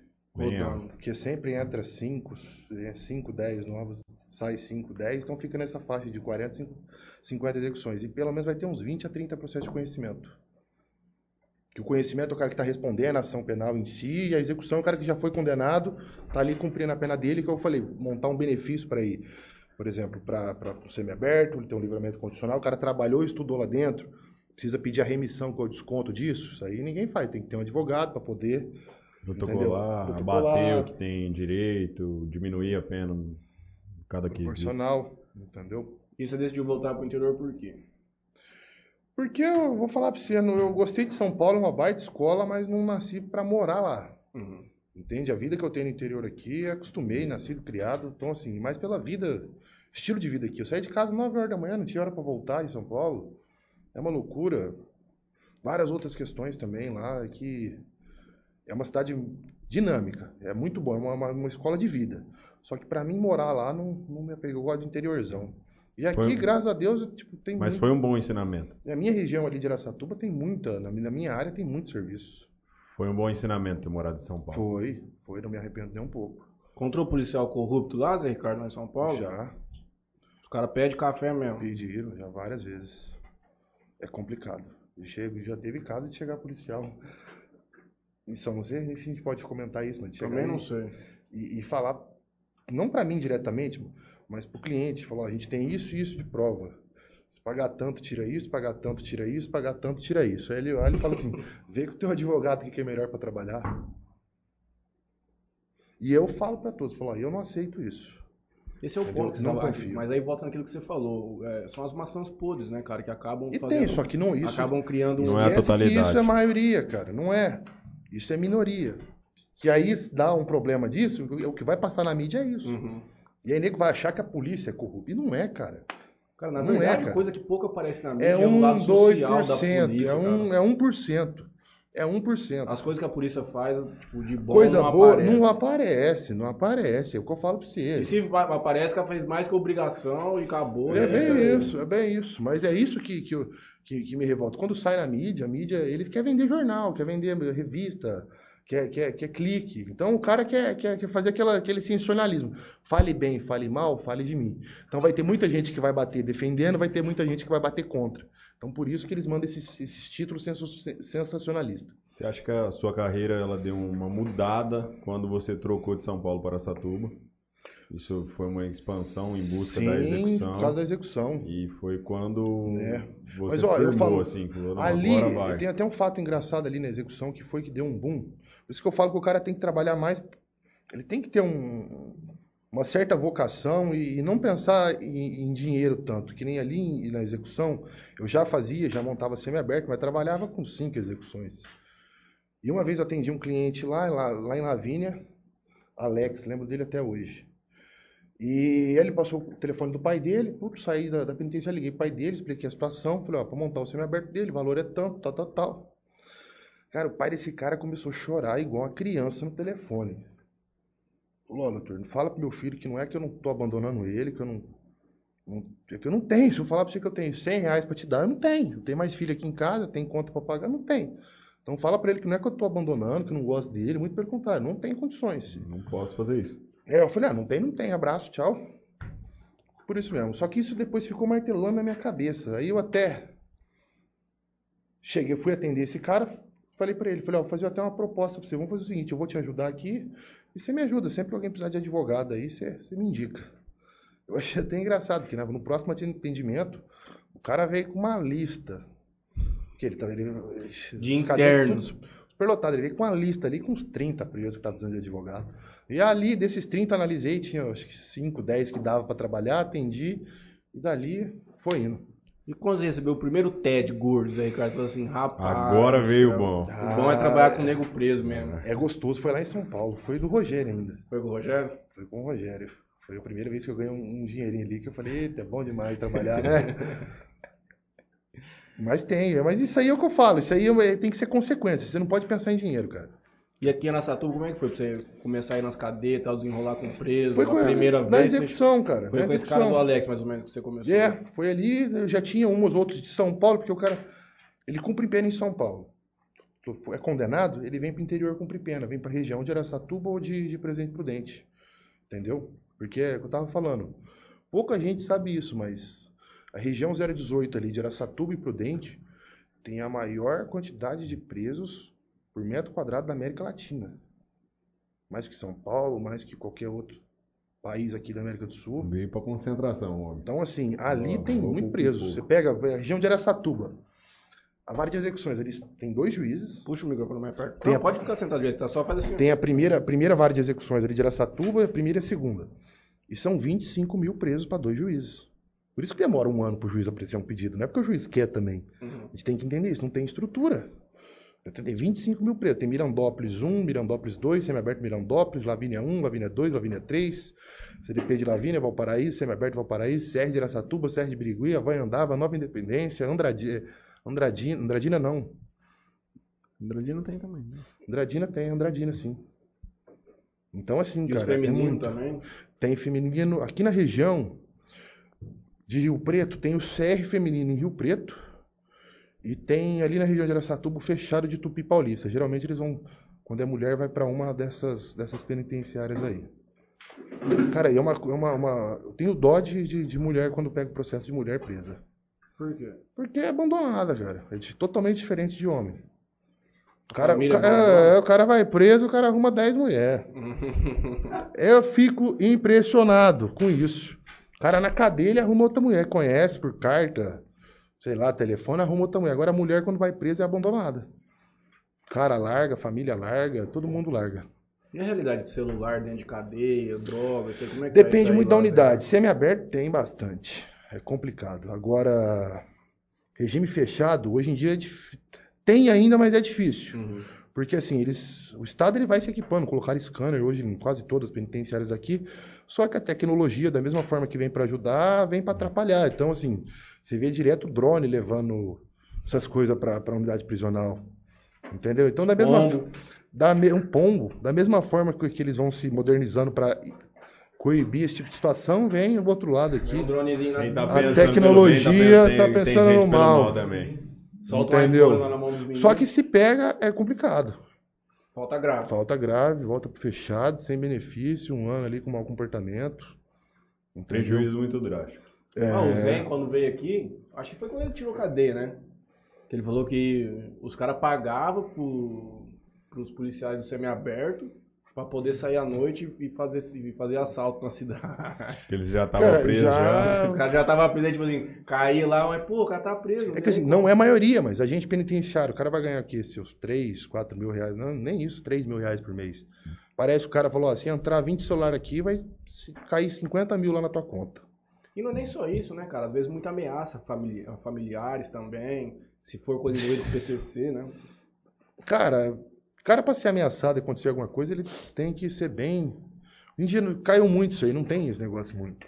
O cara respeita. É, eu, pelo menos, eu não, não vejo direto. A não ser o cara que, que trabalha fora da lei, o cara que forja. Esculachando. É, forja, Entendeu? Porque o malandro, se ele tá errado, você pode colocar mil anos de cadeia nele. Ele vai tirar a cadeia dele, vai aceitar. Agora, o cara que é inocente, você criar uma situação pra prender um cara que é inocente, que não tem nada a ver, muito- Você vai ver. isso discórdia. revolta a pessoa. Uma hora você vai fazer isso com um, com dois, com dez, uma hora você vai fazer com o cara errado.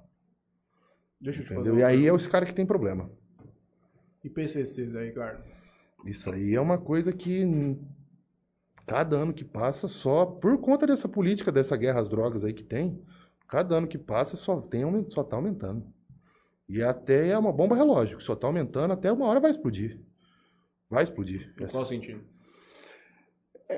Se pegar todos os anos, esses, esses caras só tá crescendo, tanto o mercado de drogas, as, as apreensões, pega as apreensões, como é que era esse negócio de drogas há 30 anos atrás, como é que Mas era isso aí 20 não anos é atrás, há por- 10 anos, assim que hoje. A tecnologia não ajudou também isso? Do que? Como assim você fala? Pega- pegar mais. Não, pega, mas é o que eu falei o você. Da mesma forma que vem pra ajudar, vem pra atrapalhar. Vem pra conseguir ferramentas novas pra investigar, também atrapalha. E iPhone? iPhone é uma coisa que a polícia não consegue quebrar. Vai preso lá, por isso que às vezes tem esses rixa aí, suspende no Brasil inteiro, porque não consegue quebrar a perícia de iPhone. Só tem, tem que O mandar pros WhatsApp Estados Unidos. também, não é? Não, vamos mandar, vamos mandar um iPhone daqui Não, de. Lava Jato lá os caras mandavam, né? Mandava, mas mesmo Mas, é, assim. mas, ah, mas num trafiquinho aqui. Não Mesmo assim, ainda assim, eu não sei se vai abrir, cara. Então você tá falando que pro traficante o ideal pro cara é andar de iPhone, né, cara? Basicamente. É o ideal. É o ideal. Dele, né? Já vamos... Já tem que fazer um investimento, é ferramenta, é ferramenta de trabalho. Mas cara. eu vou- só, só que da mesma eu já tive um cliente.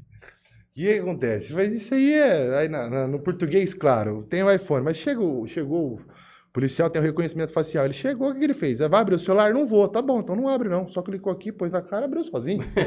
Você não abriu nem eu, abriu sozinho. Ele visualizou tudo ali. Então tem muito disso. Mobilistas aí, cara. Não tem autorização da. Ah, mas vai lá do explicar réu. que focinho de porco na tomada. Até essa hora Que já. nesse caso já aí- muita prova. É, já, vai, vai ser apresentado com o cliente que, que, que ele espontaneamente abriu o celular. Você já soltou irmãos, aí, Ricardo? Não. Não, porque isso aí é, é caso que dá muito trabalho, cara. É o que eu falei pra você. E os Tem- caras também já têm os advogados também, não tem? Sim, tem Já escritório. tá tudo encaminhado, você acha? Geralmente tem. Que, quando o cara cai, não precisa nem ficar nem esquentar a cabeça. Tiver em dia com a mensalidade. Depende muito isso aí do cara, porque tem uns pé rapados aí que eu acho que é malandro e tal. Mas esses caras que é grande mesmo, os caras já tem todo um, um aparato por trás aí, uma estrutura. É O uma cara, empresa. é, deu uma merda ali, o cara já É uma empresa. vai ter vários discrim- tipos de suporte. Descriminalização, pelo menos da, da maconha, você acha que ia ajudar nisso aí? Ah, não sei, mas tem que ser, tem que, tem que ser feito alguma coisa nessa guerra às drogas aí, nessa política de drogas.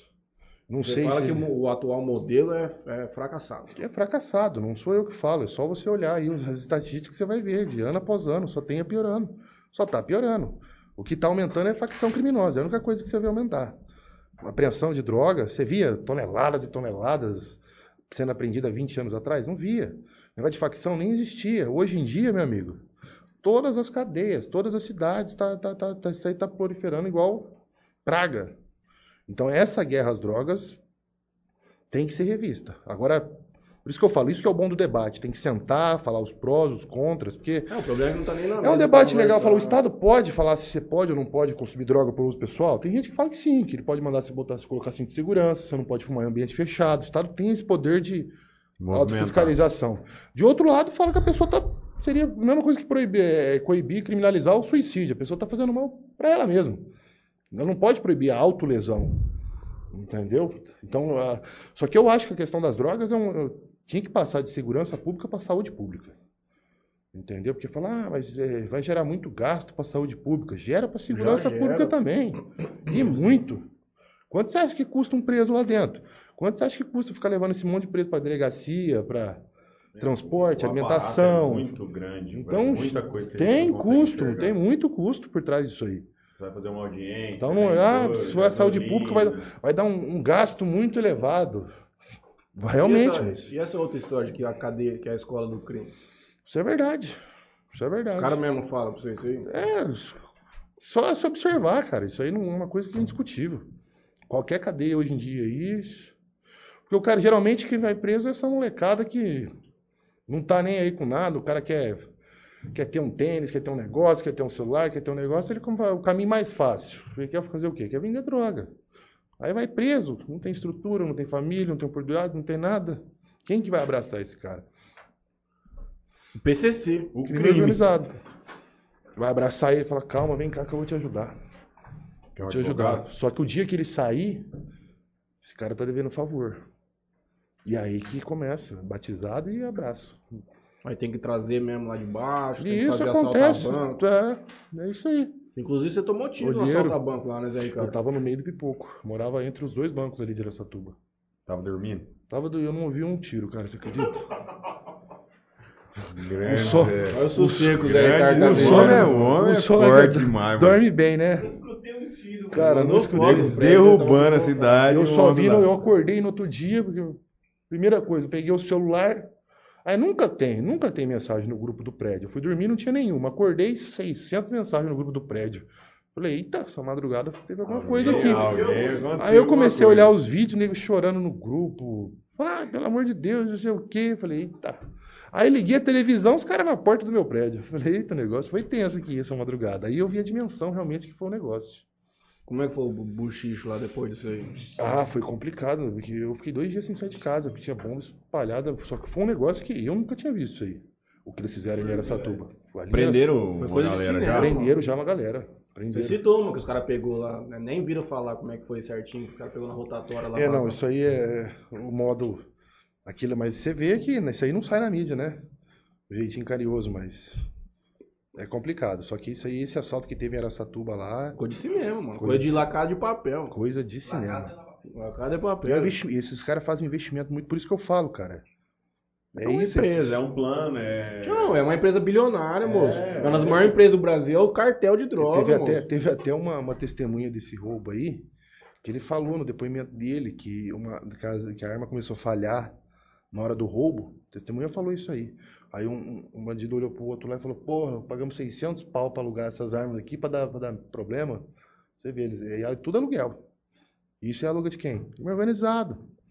Então é uma coisa que assim, tinha que combater esse pessoal. Não pode Aluga ficar- parar de fomentar eles, cara. Porque aí nego vem que. se- Essa, essa guerra às drogas é o que tá fomentando o crime organizado. É, mas é. Então é uma coisa que eu falo assim, não tô falando que tem que legalizar, porque eu não sei, mas a gente tá falando de Brasil. Uhum. Ah, porque no Canadá é legal, meu irmão, aqui, aqui não é Canadá. Não vai achando que brasileiro tem educação igual tem no Canadá. Canadá não pode fumar em via pública. Você, você legaliza aqui, nego vai fumar na Praça do Jacaré, do lado de criança. Então você vai Não, falar. é bem complexo, mas é aquilo que a gente tá falando. O assunto tem que ter Então ser é, à tona. tem que sentar e ser discutido. Porra. Essa E a política de é drogas. óbvio também que se Porque é uma coisa legalizar, que- os caras vão continuar vendendo. Vai. Vai vender mais vai. barato que você comprar na É farmácia. igual, é igual álcool. Vai ser é crime igual álcool. tributário. Você vai pagar 90 reais numa garrafa de, de, de uísque aqui no legalizado ou você vai pagar 30 do colega que traz do Paraguai? Então, assim, vai ser da mesma forma, vai continuar existindo da mesma forma. Não, entra... Só que vai diminuir muito. É, aí você tira o, O lucro. na boca, você faz alguma Você coisa. vai né? tirar muito cara de, disso aí, Uhum. desse circuito. O cara não vai precisar ir pra boca de fumo comprar droga, você vai diminuir muita coisa. Vai diminuir muita coisa. Mas é o que eu falo, é um, é um debate que não. É difícil, não é de roda de boteco. Você tem que sentar, você tem que discutir, ouvir as duas, as duas versões e achar um meio termo para isso aí. Porque do jeito que tá, não, não dá para continuar, não, viu? Eu acho que se o PTzão voltar o ano que vem, eu acho que eles vão trazer isso aí à tona. Eu não falo nem. Eu ouvi uma Vai palestra. Não, eu ouvi uma palestra do Barroso, 2017, ali em São Paulo, que ele fala isso aí. É um tema tabu, mas a gente vai precisar enfrentar ele.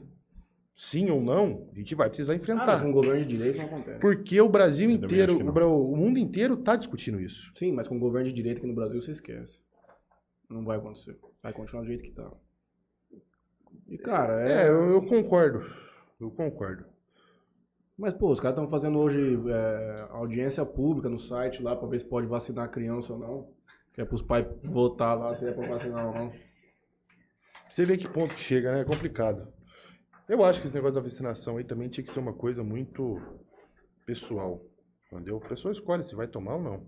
Agora, pra criança, eu acho que. Bom, é complicado, né? Se mexer com o Eu vacino teu filho, Zé Ricardo?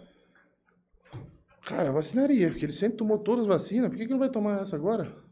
Isso aqui não é a vacina que tá vindo ali da esquina, não, cara. Pfizer. Se essa molecada Nutella fosse igual o nosso, Um fazia laboratório. foguete com um rato ali, É, tipo na assim. avenida ali, rodava a pé lá, fazia o regaço ali naquela avenida ali de Maria Jales, aí os molecados não pegavam. cara. Não pega. Você Bicho. lembra? Pegava no máximo aí bicho de pé. Trabalho que a turma dava ali. Ixi, de Conta muito. umas histórias engraçadas de preso aí pra nós aí, cara. História engraçada de preso. História de preso. Cara, tem, tem várias, várias. Tem vários artistas. Tem muita, cara. Tem muita. Conta uma aí, Zé.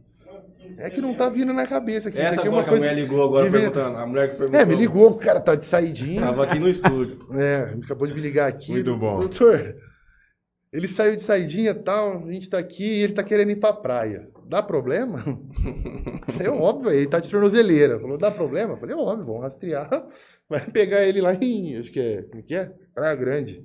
Vai buscar ele lá em Praia Grande. Porque a Polícia Militar hoje eles têm como se fosse um Uber de, de preso. Eles têm um sistema lá da PM Aham. que ele abre lá e ele vê onde tá as tornozeleirinhas Uma tudo, entendeu? Ele sabe onde tá o cara. Uber de preso. Como É. que os caras conseguem tirar a tornozeleira e colocar amarrado em pé de cachorro, pé de frango e Nego deixa no faz- sítio? nego é artista, cara. Nego faz cada coisa. Brasileiro é fala, muito forte, Como cara. faz isso? Brasileiro é muito forte. ali, Matheus, o cara descobre brasileiro é muito forte, cara. O É. negro é, é diferente aqui. Cara, nego dá um jeito Cuidado pra com a- tudo. Fala negro, a galera enche o saco. Qual que foi a condenação? Cara, teve um caso famoso aqui em Minas Gerais, não sei se você chegou a ver isso. O cara era hacker, o cara entrou no sistema do judiciário e alterou a sentença dele, que ele tinha sido condenado, ele trocou pra ele ser absolvido. É brincadeira. Descobriram. Descobriram. Descobriram. O cartório foi ver depois e falou: Eita, o que, que, que tá acontecendo aqui? Aí foram entender tal, aí, banda- aí a polícia começou a investigar e viram com o hacker, invadiu tal, aí, aí a polícia chegou até o. o- O computador dele. O computador Opa, dele. vamos ser condenado outra vez. Você ver, cara. Qual foi a condenação mais, que deu mais dó que você já viu? Tua. Ah, geralmente tráfico, cara. porque Eu já vi muito usuário ser condenado como traficante. É mesmo? É, Aqui em Jales. é. Hoje em dia não precisa pegar balança, conversa, nada não. Pegou denúncia, denúncia anônima, mais 30 gramas, abraço, 5 anos em Riolândia. E se tiver advogado ruim, dá pra ver até duas Copas do Mundo lá E, dentro. dependendo do advogado, fica duas Copas do Mundo lá dentro. Assiste até o Neymar aposentar lá dentro. Não toma três anos no, no, no 34? 33, né? 33, que é o tráfico, a pena é de 5 a 15 anos. Uhum. Salvo quando pega o tráfico privilegiado, que pode vir de redução de dois terços a um sexto. Entendeu? Mas e pro moleque que é pego hoje com maconha, não é no, no privilegiado? Depende de- da circunstância. Tem que prender. é. É porque fala o seguinte: o que que é o tráfico privilegiado? Tem o artigo 33 e vem o privilegiado que fala: gente que é primário, tem bons antecedentes, que não se dedica a atividade criminosa nem a organização criminosa. Primariedade é uma coisa que não se discute, tem folha de antecedentes. Bons antecedentes, também é a mesma, mesma, mesma questão. O que vai ficar as duas aí que os juízes, a maioria nega, é nesses dois: atividades criminosas e organização criminosa. Pegou com 10 quilos. A fundamentação Já vem preparado. preparada. O réu que carrega 10 quilos demonstra que tem confiança do crime organizado. Não quer saber se ele realmente tem vínculo, Uhum. não, prova. Tudo Não, indica. Tudo indica. Por quê? Porque ele foi pego com 10 quilos. Que- Quem vai, ser, quem vai andar com 10 quilos que não tenha confiança do crime organizado? Uhum. É um exemplo que a gente Mas moleque pode ter ido no Paraguai lá, comprado um, um pacote e voltado aqui Mula. pra vender sozinho. Mula, vejo direto. Porque, cara, assim, não tô falando que é certo fazer isso, pelo amor de Deus, mas muito disso a pessoa tá. Mulher, principalmente, aceita. O cara dá um dinheiro, ela vai pegar um busão de um lugar até um lugar. Leva. Vai presa nesse meio tempo aí. Você vai falar que essa pessoa não é uma mula? Entendeu? Você tem que analisar todo um contexto. Mas é, depende, por isso que eu falo, depende muito do jogador, cara. Pô, vi semana passada o Gilmar Mendes deu um privilegiado pra um cara que foi com 396 quilos, não É, foi? é, é- é esse, é esse caso da mula. Entendeu? O Como é juiz, foi? o juiz falou dessa forma. Falou, uma pessoa que carrega 300 quilos de maconha demonstra que tem confiança do crime organizado. E ele deu até uma descascada no juiz. Porque ele falou, o juiz não tem que achar nada, tem que discutir o que está no processo. Cadê? a- É isso que eu falo. Ele falou desse, dessa forma. Eu acho que pro cara falar que tem organização criminosa envolvida, o cara tem que demonstrar isso. É o que ele falou pô. na, na Tem que estar dele. comprovado alguma Tipo, coisa. Ele falou, juiz não tem. Ele falou dessa forma, falou, juiz não tem que achar. Juiz tem que achar dentro do processo. Cadê? Tem? Não tem. Então tá aqui. É lei, entendeu? Então assim, é- Aí o povo vê isso aí e fica injuriado. Revolta, o Gilmar Mendes é um revolta. vagabundo. E realmente revolta. Você imagina você ter um filho teu preso com 50 gramas de maconha. Aí E você o cara vê de com 300 sair. gramas. É o que eu falo, você vai falar, que lei é essa? Por quê? Aí já entra naquela, pô, o advogado do cara deve ser bom. É né? bom, hein? Pagaram bem. É, Comprou entendeu? quem lá dentro? É isso, vem com esses mil, mil e umas informações aí que o cara já cria teorias de conspiração, fala mal. E a tua primeira vez pra Brasília aí, cara? Ah, foi massa lá, aquela cidade lá é fantástica. Você, o Jason É. e o Bruno. E o Brunão, a gente foi despachar com o ministro Reinaldo Soares. Foi bastante lá já? E eu vou falar pra você, é chique, viu, cara? A gente é bem melhor recebido do que primeira instância, segunda instância. Ah, é, os caras tá num sossego lá, É, gigante. eu lembro que rapaz, chegou até um mordomo lá com uma carretinha me oferecendo café, chá. Eu falei, moço, pelo amor de Deus, tô me sentindo aqui o advogado da Lava Jato. Eles tra tratamento lá é, é outro. Os caras te atendem, já teve ministro. Eu ligar pra despachar, do cartório pegar teu telefone, o ministro te retorna. Uhum. Tem isso. No STJ, principalmente, o ministro te liga. Falou, doutor, você queria despachar? Vai cortar pra você não ter que ir pra Brasília, o cara te liga e fala.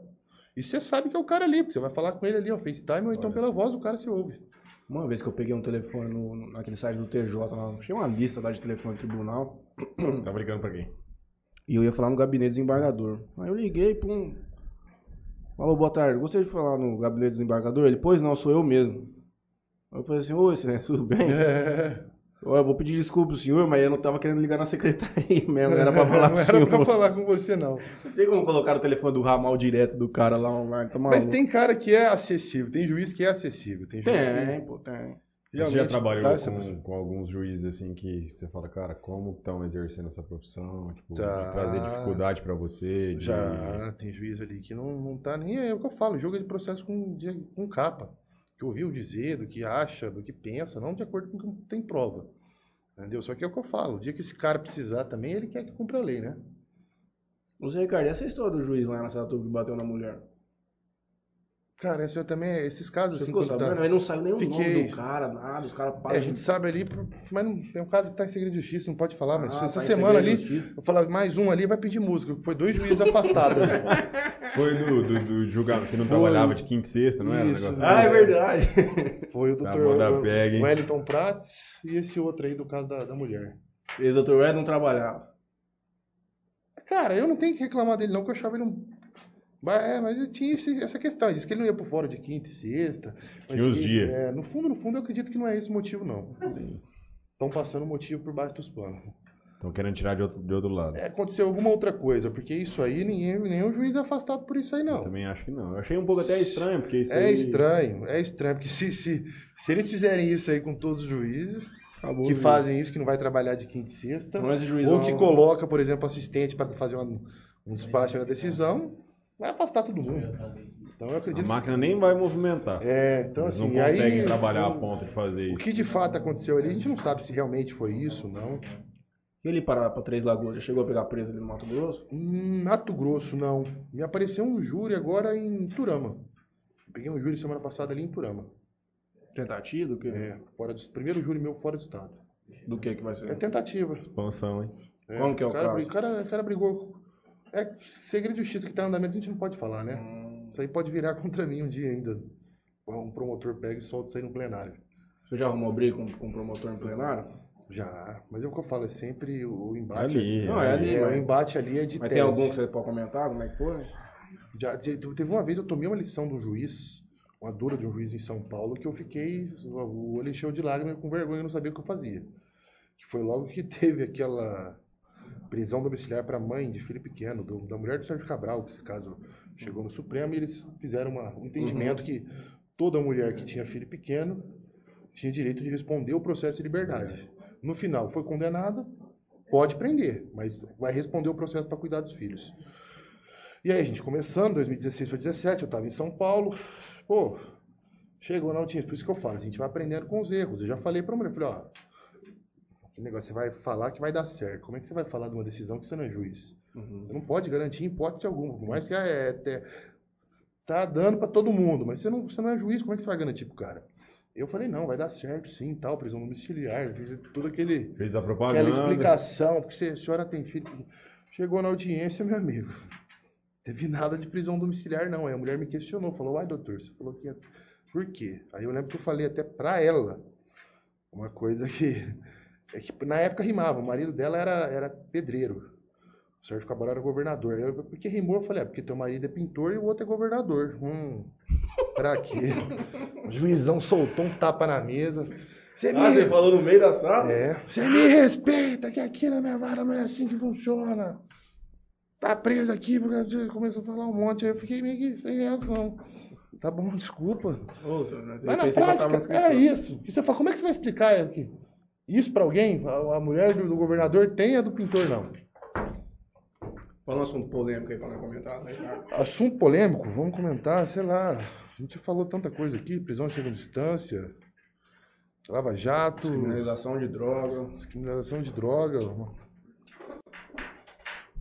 É, atacamos pontos mais polêmicos aí de, de tudo, Vou quase. pensar mais alguma coisa aí. Mas manda aí, tem alguma pergunta aí? Vê alguma pergunta lá. É, os caras chamam pra tomar uma aqui. Ah, aceito o convite, hein? Leandro Sacaxi, Zé, Oh. Zé Lelé, bora tomar umas. Grande E o Paulo Eduardo Leandro. Buzo, Paulinho Buzo, Paulinho Buzo. bora tomar, Zé Lelé. Bora. Fala pra ele. Ó o Franleizinho. Tem, depois tem o negócio da, da GK também que o Franley quer saber, mas agora ele quer o seguinte. Pede pra ele contar a história do facão. Nossa, do facão. Uma vez quase mataram nós lá em Santa Fé do Sul. Você tava, né? O Rubens quê? tava. Foi um negócio que a gente nem entendeu também. aquele negócio, Saiu do carnaval, Eu lembro disso aí. né? A gente saiu do Eu lembro, carnaval. mesmo, era o Bloco Farra. E eu, eu tava di- dirigindo, tinha, a gente tava em quatro no carro, eu nem até hoje. Até hoje eu não sei o porquê. Se alguém olhou pro cara, alguém fez alguma coisa. Sei que a gente tava parado no semáforo assim, e o cara começou a seguir a gente. E começou a Você seguir na bala de prata. É. Aí a gente. Eu lembro que a gente encostou no semáforo assim, e eu, não, eu sinceramente não sei se alguém mexeu com o cara lá no carnaval, fez alguma coisa com o medo do cara. Sei que já tava parado no semáforo assim. Eu lembro que o Juninho ainda tava, tava com a gente no banco da frente, e aquele jeitão quis até. Botou o bração pra fora assim, tipo assim, tipo, o que, que você quer? Na hora que o cara parou do carro, o, cara, o carro do lado, o cara sacou uma peixeira desse tamanho aqui e foi pra dar no braço dele. Aí, por sorte, ele conseguiu tirar o braço. Aí, né, pegou e vazou. Vem embora. O, o Franley, ele mandou aqui uma pergunta Fran, na Franley caixinha. tava, né? Manda aí, manda aí. Gui Augusto, Franley e o Juninho. Que tudo, Grande hein? dia. Que o José, o José Ricardo Soler, em outra oportunidade, Ah. fez um, compartilhou um post lá da GK. Do, do consumo de droga, volta naquela questão da descriminalização, né? Pô, É, eu tô achando aqui. social. Falar sobre o uso de droga na fé da DK. GK. Esse caso aí foi um caso, essa postagem que eu fiz aí, que eu achei interessante, o quê? É, o público que frequentou essa festa aí seria esses famosinhos, Sim, fazendas, influencers. Influencers. E o que se falou que rolou de droga nesse ambiente foi absurdo. Êxtase, maconha, é, tudo que você imaginar de droga possível, sintética, não rolou nessa, nessa festa. E aí o questionamento do texto que eu compartilhei lá, que eu achei engraçado, é o seguinte. Por que, que eles não fazem a mesma política de droga que eles fazem em São Paulo, por exemplo, no, no Capão Redondo, ali na, no Heliópolis? Por que, que eles não fazem a mesma política de drogas numa festa dessa? Não chega invadindo, não chega chutando, não chega atirando, tacando bomba, pegando, prendendo, levando para delegacia. A droga é legalizada por ricos, Ricardo. É, esse é o problema. Por isso que eu falo que a, a política de droga tem que ser sentada. Porque o que está acontecendo é só servindo de massa de manobra para crime organizado. É esse povo que está ganhando com, com, com, com essa política de drogas. Tá entrando mais peão Entra ano, sai ano, só vem aumentar. Apreensão, quantidade de droga, número de, de, de molecada presa, sistema prisional, só tá virando um boom. Só tá aumentando, aumentando, aumentando, aumentando, aumentando. Então o que eu falo, Cunha, é o que eu falo. Aliás, vamos falar do da da Cunha, Cunha, verdade, o quase da passando pelo da Cunha? Cunha. Cara, Mas eu- antes disso, vamos anotar que eu vou fazer a pergunta aqui do Gustavo Terneiro Gustavão. Bernini. Grande Gustavão. Lula. Grande Gula? Grande Terno e Gula. gravata, aqui um abraço. Homem. Já me recebeu lá na casa dele. Grande ab- abraço ao doutor José Ricardo, melhor advogado criminal que eu tive o prazer de conhecer. Que O moral, papo hein? hoje está incrível. Parabéns a todos. Obrigado, Gustavo. Opa. Minha pergunta é: qual a opinião do Zezão sobre o exame da Ordem dos Advogados? Realmente é um exame que remete à vida prática do advogado ou uma mera formalidade? É uma mera formalidade, mas é necessário. Eu acho que tem que Dá uma ter. peneirada boa. É, é, prepara o cara para o mercado de trabalho, porque a OAB, o, o exame da OAB em si, a opinião que eu tenho é que a última coisa que eles querem saber é se você sabe direito ali. Sim. Porque é uma quantidade muito grande de conteúdo ali. Então eles querem, eu acho que eles querem saber se o cara tem psicológico para lidar com isso. Só se não é um demente mesmo. É porque a prova da OAB, ela, ela mexe, eu acho que com isso, se o psicológico do cara tá bom ou não. Então, e aí, tipo assim, a Se gente. o cara tem psicológico para aguentar a pressão ou não. Mas aí entra no. Porque a vida da advocacia é, eu nego, vê o- esse negócio de Instagram hoje em dia, cria uma ilusão, arraste pra cima aqui, aprenda a ganhar 10 mil por mês. Arraste pra... Pô, se o cara ganhar dinheiro mesmo, você acha que ele tá no Instagram ensinando os outros a ganhar? Falando. Não vai, isso não existe, cara. Mas nego acredita nisso. Não, mas entra no que, ele- no que o Gustavo falou aqui, cara, é um fato. Tipo, tem muita gente que não tem a carteira e sabe. Sabe. fez uma petição. Ba- Mas é o que eu falo. É, Na a verdade, eu acho que tem a muito. pessoa ela tem que preparar mais o psicológico dela É. do que conhecimento jurídico. É, aí o problema É é que muito técnica de cursinho e tal, você vê os macetinhos que o nego faz, existe uma estratégia. É mais para preparar a cabeça da pessoa ali do que conhecimento jurídico. Mas é uma coisa que eu acho que tem que ter por- pelo número de faculdades de direito hoje em dia, que abriu. Se não tiver, vai virar uma várzea, entendeu? Vai sair muito, muito. Mas é o que você falou, tem muito cara que não tem a, a carteira da OAB e ad- sabe advogar mais do que muito de- cara que passou na prova. Uhum. É, e conforme o cara não vai passando, não cria nenhum problema, tipo assim, de, de conhecimento. vai, psicológico vai do abalando, cara, é é uma o que eu- questão, tipo, de- É o que Zé eu tá falo pra falando. você, ela mexe com o seu psicológico. Uhum. O cara pra prestar o AB, ele não tem que pensar em conteúdo, ele tem que pensar no psicológico dele, Uhum. preparar o psicológico. O cara que tiver psicológico bom, ele passa. Já diria o grande Tarta pra gente na quarta-feira. Ele falou assim, cara, você já viu alguém que ganha dinheiro e quer ensinar os outros como ganhar? O cara sabe, ele fica quietinho ali, ganhando o dinheirinho dele de Não existe. Eu Vai também colocar. penso da mesma forma. E o delegado da Cunha, aí, Carlos Soler? Conta isso aí pra nós. Cara, esse é um caso também que eu, eu sou, sou totalmente. Inclusive, o advogado do caso em si, do rapaz lá, dos vídeos que ele criou, tudo, é colega meu, Bruno. Tô advogando esse caso aí do da Cunha. Pra quem? Pro rapaz que o da Cunha prendeu. Um dos caras que o da Dos, Cunha é, do- Aquele lá que ficou, ficou falando como que ele ia. Você tem que ficar assim, que a gente vai abrir a porta de Isso. novo. Ah, o do sequestro. É, o da Cunha próprio ali, ele, o que ele fazia, esse cara ali, é marketing. é, eu entrar na política. É o João Dória da polícia ali. Porque o que ele fazia, cara, é marketing puro. Entendeu? Pra quê? Pra criar uma. Tudo bem, eu concordo com ele. A imagem que ele passa da polícia é legal, o pessoal cria admiração. Mas o cara fazia a encenação que ele fazia ali. Não, essa do sequestro eu fiquei de Da cara. vítima, mandar a vítima voltar pra mão do sequestrador. Tá lá. bom que tinha lá, mas mandar a vítima voltar pra mão do sequestrador pra ele fazer o take. Mano, o dia que eu vi isso, Isso é dia que eu fiquei sabendo eu fiquei de cara. Eu falei, não é possível, os caras fizeram isso. Ele cara. levava, por Pô, exemplo, o- ele pegava a viatura da polícia, mandava o pessoal da equipe que, que filmava, ele contratava a equipe de filmagem, dessas coisas, e não ia fazer o trampo dele, ele levava o pessoal para fazer vídeo, para criar conteúdo digital. Então ele usava o nome da instituição da Polícia Civil para criar conteúdo e ganhava em dólar dinheiro disso aí. Esse dinheiro ia para onde? Pro bolso dele. Cara, o da Cunha era um herói. Todo mundo, quando Todo o cara mundo. começou, os caras, pô, mano, o da Cunha é muito pica, não sei o Cara, quê. ele é. Foi uma é das maiores desilusões de 2021. O cara traiu todo mundo. O cara Pô, que é. traiu o movimento. Melhor pegar tua mulher na Aquele que o negócio que ele criou cara, lá, Não existe, cara. pegou- Da Cunha iludiu criança, mano. Nem que sonhava ser policial por causa do da Cunha. pegou o. Ele tá tatuando o nome dele. É, Não, pô, deve tatuou da Cunha. Aquele criaram lá, o tal do jagunço. Aham. Pegou o jagunço, fez operação, helicóptero. Mano, nem era o cara. O próprio O Brasil- delegado, o Brasil é muito bom. o delegado, Muito bom, o delegado muito bom. geral da Polícia Civil falou: Meu, nem é esse. esse, esse- Nem é esse Pô, jagunço Brasil é aí. Tião, tem umas coisas que um jeito. nem novela da Globo faz. mano. Pô, novela da Globo tava vendo outro dia lá com a minha avó. É, isso é uma outra coisa Mas também que estraga muito a cabeça da mídia, viu? Se liga nessa novela da Globo, que é o Cauã Raymond. O Cauã Raymond era irmão, tinha um irmão, pelo menos que eu ouvi, né? O cara tinha um irmão gêmeo. Aí eles foram separar quando era pequeno. Aí ele ficou no interior, ele era de uma família simples e tudo. O outro foi adotado por uma família muito rica de- do Rio, de São Paulo, sei lá. Aí o mais velho morreu, ele entrou no lugar do cara, mano. Ficou com a mulher do cara, É novela, ficou com a né? empresa do cara. Mas, pô, isso aí é um desrespeito com a inteligência do espectador. É, tá é maluco? novela, é Tipo assim, novela. porra, a mulher vai pra cama do cara, não sabe o que eu É, meu irmão. Tá de novela. sacanagem. O cara sabe tudo, lembra, sabe, sabe, sabe a senha do banco, bate a ficha, Sabe trabalhar, sabe trabalhar, o que ele fazia, a senha do computador, sabe tudo. Mas, pô, Pô, é Tem novela. diferença física também. É ficção, É, ficção. física, né? Nossa, É, sempre vai ficção. ter um detalhe. Tá de sacanagem, tá de sacanagem. Forte, sei lá. Nossa, Mas ali é ficção pura. Até aqui em Jales, no- em decorrência do, do da Cunha, eu não sei se foi, o- foi o Diegão. Diego. Diegão, os caras começaram a fazer vídeo lá e foram brecados, mano.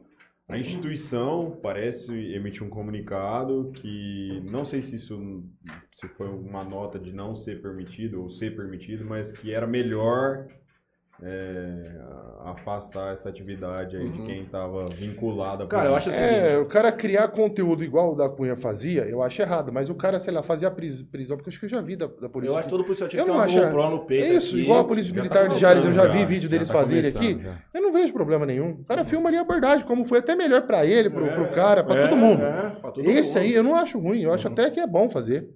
Agora, esse do da Cunha, do cara criar um conteúdo ali, que nem é um teatro. Ele, Eu acho que tinha que ter, que nem isso, você imagina, cara, tua GoPro. filha sequestrada.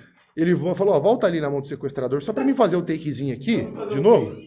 Cara, isso é uma Eu vou até vergonha. mostrar pra você depois um vídeo do Casimiro, ele tem um, tem um negócio chamado X-Racing no YouTube, que é uns vídeos compilados de vídeo de moto. Aí, parece assim, policiais avistam um indivíduo empinando, tá vendo aí, peru. Aí os caras dão uma, o cara dá uma fuguinha, mas o cara já chega junto, ele encosta. Aí o policial fala assim pra ele, é, o senhor tava empinando moto, por quê? Ele falou assim, não, tava estressadão, senhor. Não, ele já chega falando assim, ramelei, ramelei, senhor, ramelei.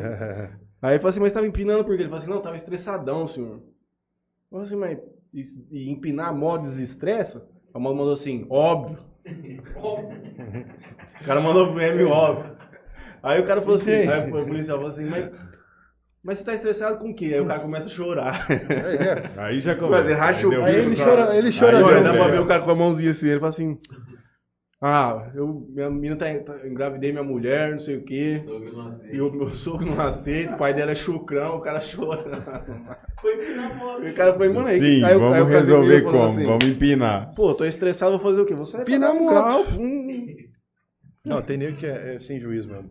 O Brasil. É Brasil. O Brasil. Doutora Melina mandou uma curtida aqui na nossa foto, Zé Boa. Ricardo, mas não mandou pergunta pra gente. Tá bom. Deixa eu ver Que se tem vale a mais alguma participação. pergunta aqui. Tem mais algum assunto polêmico pra tratar? É, fala pra galera perguntar aí que a gente responde. Ah, pô, tá quieto hoje, moço. O clima é final de ano, né? Tudo já tá em Ah, clima já de final de ah, ano. do 12, 8 e meia da É. noite. Vamos envelopar o frango. Vamos envelopar o frango. E vamos lá no Gerardo Melange, depois Bater um- no Charada, que hoje tem show Boa, quintaneja. boa, charadona hoje. Vai estar top. Zé Ricardo vai estar lá. Celebridade, hein, gente? Quem Ó, quiser o top do Zé Ricardo. ter- tirar ou do foto. Mataruga, do Peru, tirar foto. Do peru. Vai estar tá lá, só Se celebridade. tirar foto com o peru, pode ir lá. Isso aí, né? Ê, Peru, amanhã é teu dia. Na véspera que fala. Amanhã, Verdade, hein? amanhã é teu dia. Vai no Charada hoje? Às vezes você escapa do forno. Júnior Pai conseguiu três VIP, viu? Foi Júnior Pai, Gabriel e Igor. No Charada hoje. O cara vai Sim, hoje é. Trio Parada Dura. Então é isso. Zé Ricardo Soler. Cara, obrigado aí pelo convite, pela, por tudo aí, pela recepção. Agora é o seguinte, E em tamo janeiro junto, nós marca vamos fazer outras o primeiro vezes. programa de janeiro vai ser só amigos. Aí não vai vir pra falar de Vamos, futebol, pra ser mais... Ah, Vamos marcar um debate qualquer hora política. também, é. Matheus, lembra aquela vez que na minha casa do Zezão? Chegou no quarto dele, tá ligado do CS, tinha laser pra todo lado na tela? Ah, o Zé usava hack. Você lembra? né? Ele roubava conta de mundo, Meu ele C- sequestrava a conta Meu, de C- mundo. dos meu outros. CS via atrás das paredes. Ele vai chegou lá tinha um monte de vagabundo. ah, época boa de CS, hein, cara. Sofrido, mas era boa, Você dava um pau no Matheus, dava? Ah, fácil, né? Dava. Chorava. Batia mesmo Passava mim. mal. Tanto que nós fazia de bullying com o Zé Ricardo, ele batia em nós naquela Cara, mas escola, era, era legal, época de Lan House, que nós ia todo sábado e domingo, Lembra? lá na, na Atlântica. Você ganhou dinheiro nas costas dos outros, nesse Oit- tal de joguinho de computador. Zé 80, Ricardo. 84, Zé Zé 84. Ricardo foi sempre um dos caras mais Ô, Léo, espertos você que eu já lembra? conheci na minha vida. Você ligava, você ligava o estabilizador da Atlântica, pulava um gato lá dentro. Né, Jeff? Um gato por centímetro de tonelada. Ah, era massa.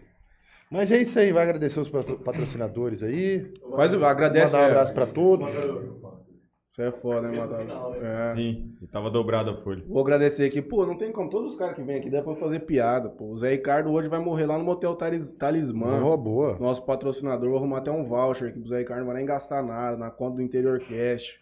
Patrocínio Júnior Ferreira e Léo Ferreira. Léo Ferreira. Motel Eros também, ali na saída para Araçatuba. Lotérica Sonho Dourado. O Zé Ricardo gosta de fazer um joguinho na Time Mania. Fez o jogo da Boa. Mega Sena da virada já, Zé? Fiz, já. fiz, fiz. Ainda não, hein? Do lado de casa ali, não perdendo tempo. Eu fiz, mas por fazer mesmo, pra desencargo de consciência. pensou? É, já pensou. Vai que continua é. trabalhando, Zé Só que é um hoje. cara que falou que não se preocupa com o dinheiro, Eu- você se preocupa em resolver o problema dos outros. Mas é o que eu Vai falo. bater cadeia ainda com 250 milhões na conta? Não, não sei, é difícil. é difícil, né? Não tem como, Zé. Não tem como. Vamos ser né? honestos. Bater não cadeia como. duas e Não, meia ali em Valparaíso num mas sol Não, desse. Não, não dá. Matheus. Não tem Não como. dá, não dá. Vamos ser honestos que não dá. Assim, Lavínia ou Valparaíso? Qual que é a melhor cidade? Lavínia. Lavínia. Lavínia. Valparaíso, nós já fomos campeão do... C- Não, perdemos lá.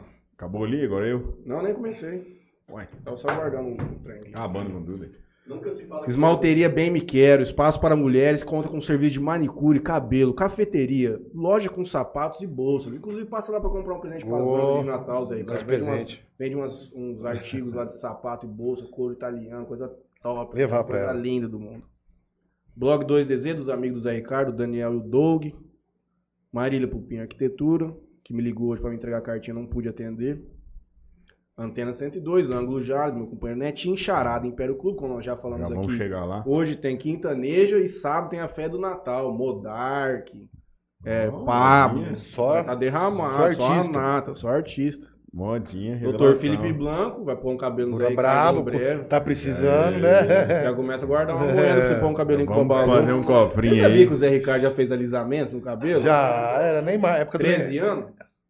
Não, ele foi um Mas- pouco mais velho, uns 15, 16. Mas- Belo dia lá, ele e o Marcinho. Marcinho também. Já chegou. Também. Marcinho também. Chega um dia lá, O Gabriel Zezão- também. Gabriel também, Zezão, mas o teu cabelo era compridão. É. Lambido assim pro lado. Pau, mano, pica, estiloso. pica. É, época de moleque. Valeu a pena. E Valeu. cafeeira e cafeteria Sato, da nossa amiga Bessie. A Opa. mulher que conquistou o coração do Alberto através das delícias, dos cafés, dos Isso. amendoins que ela vende lá. Conquistou o Alberto, pode conquistar qualquer um Qualquer um. com a qualidade dos produtos dela.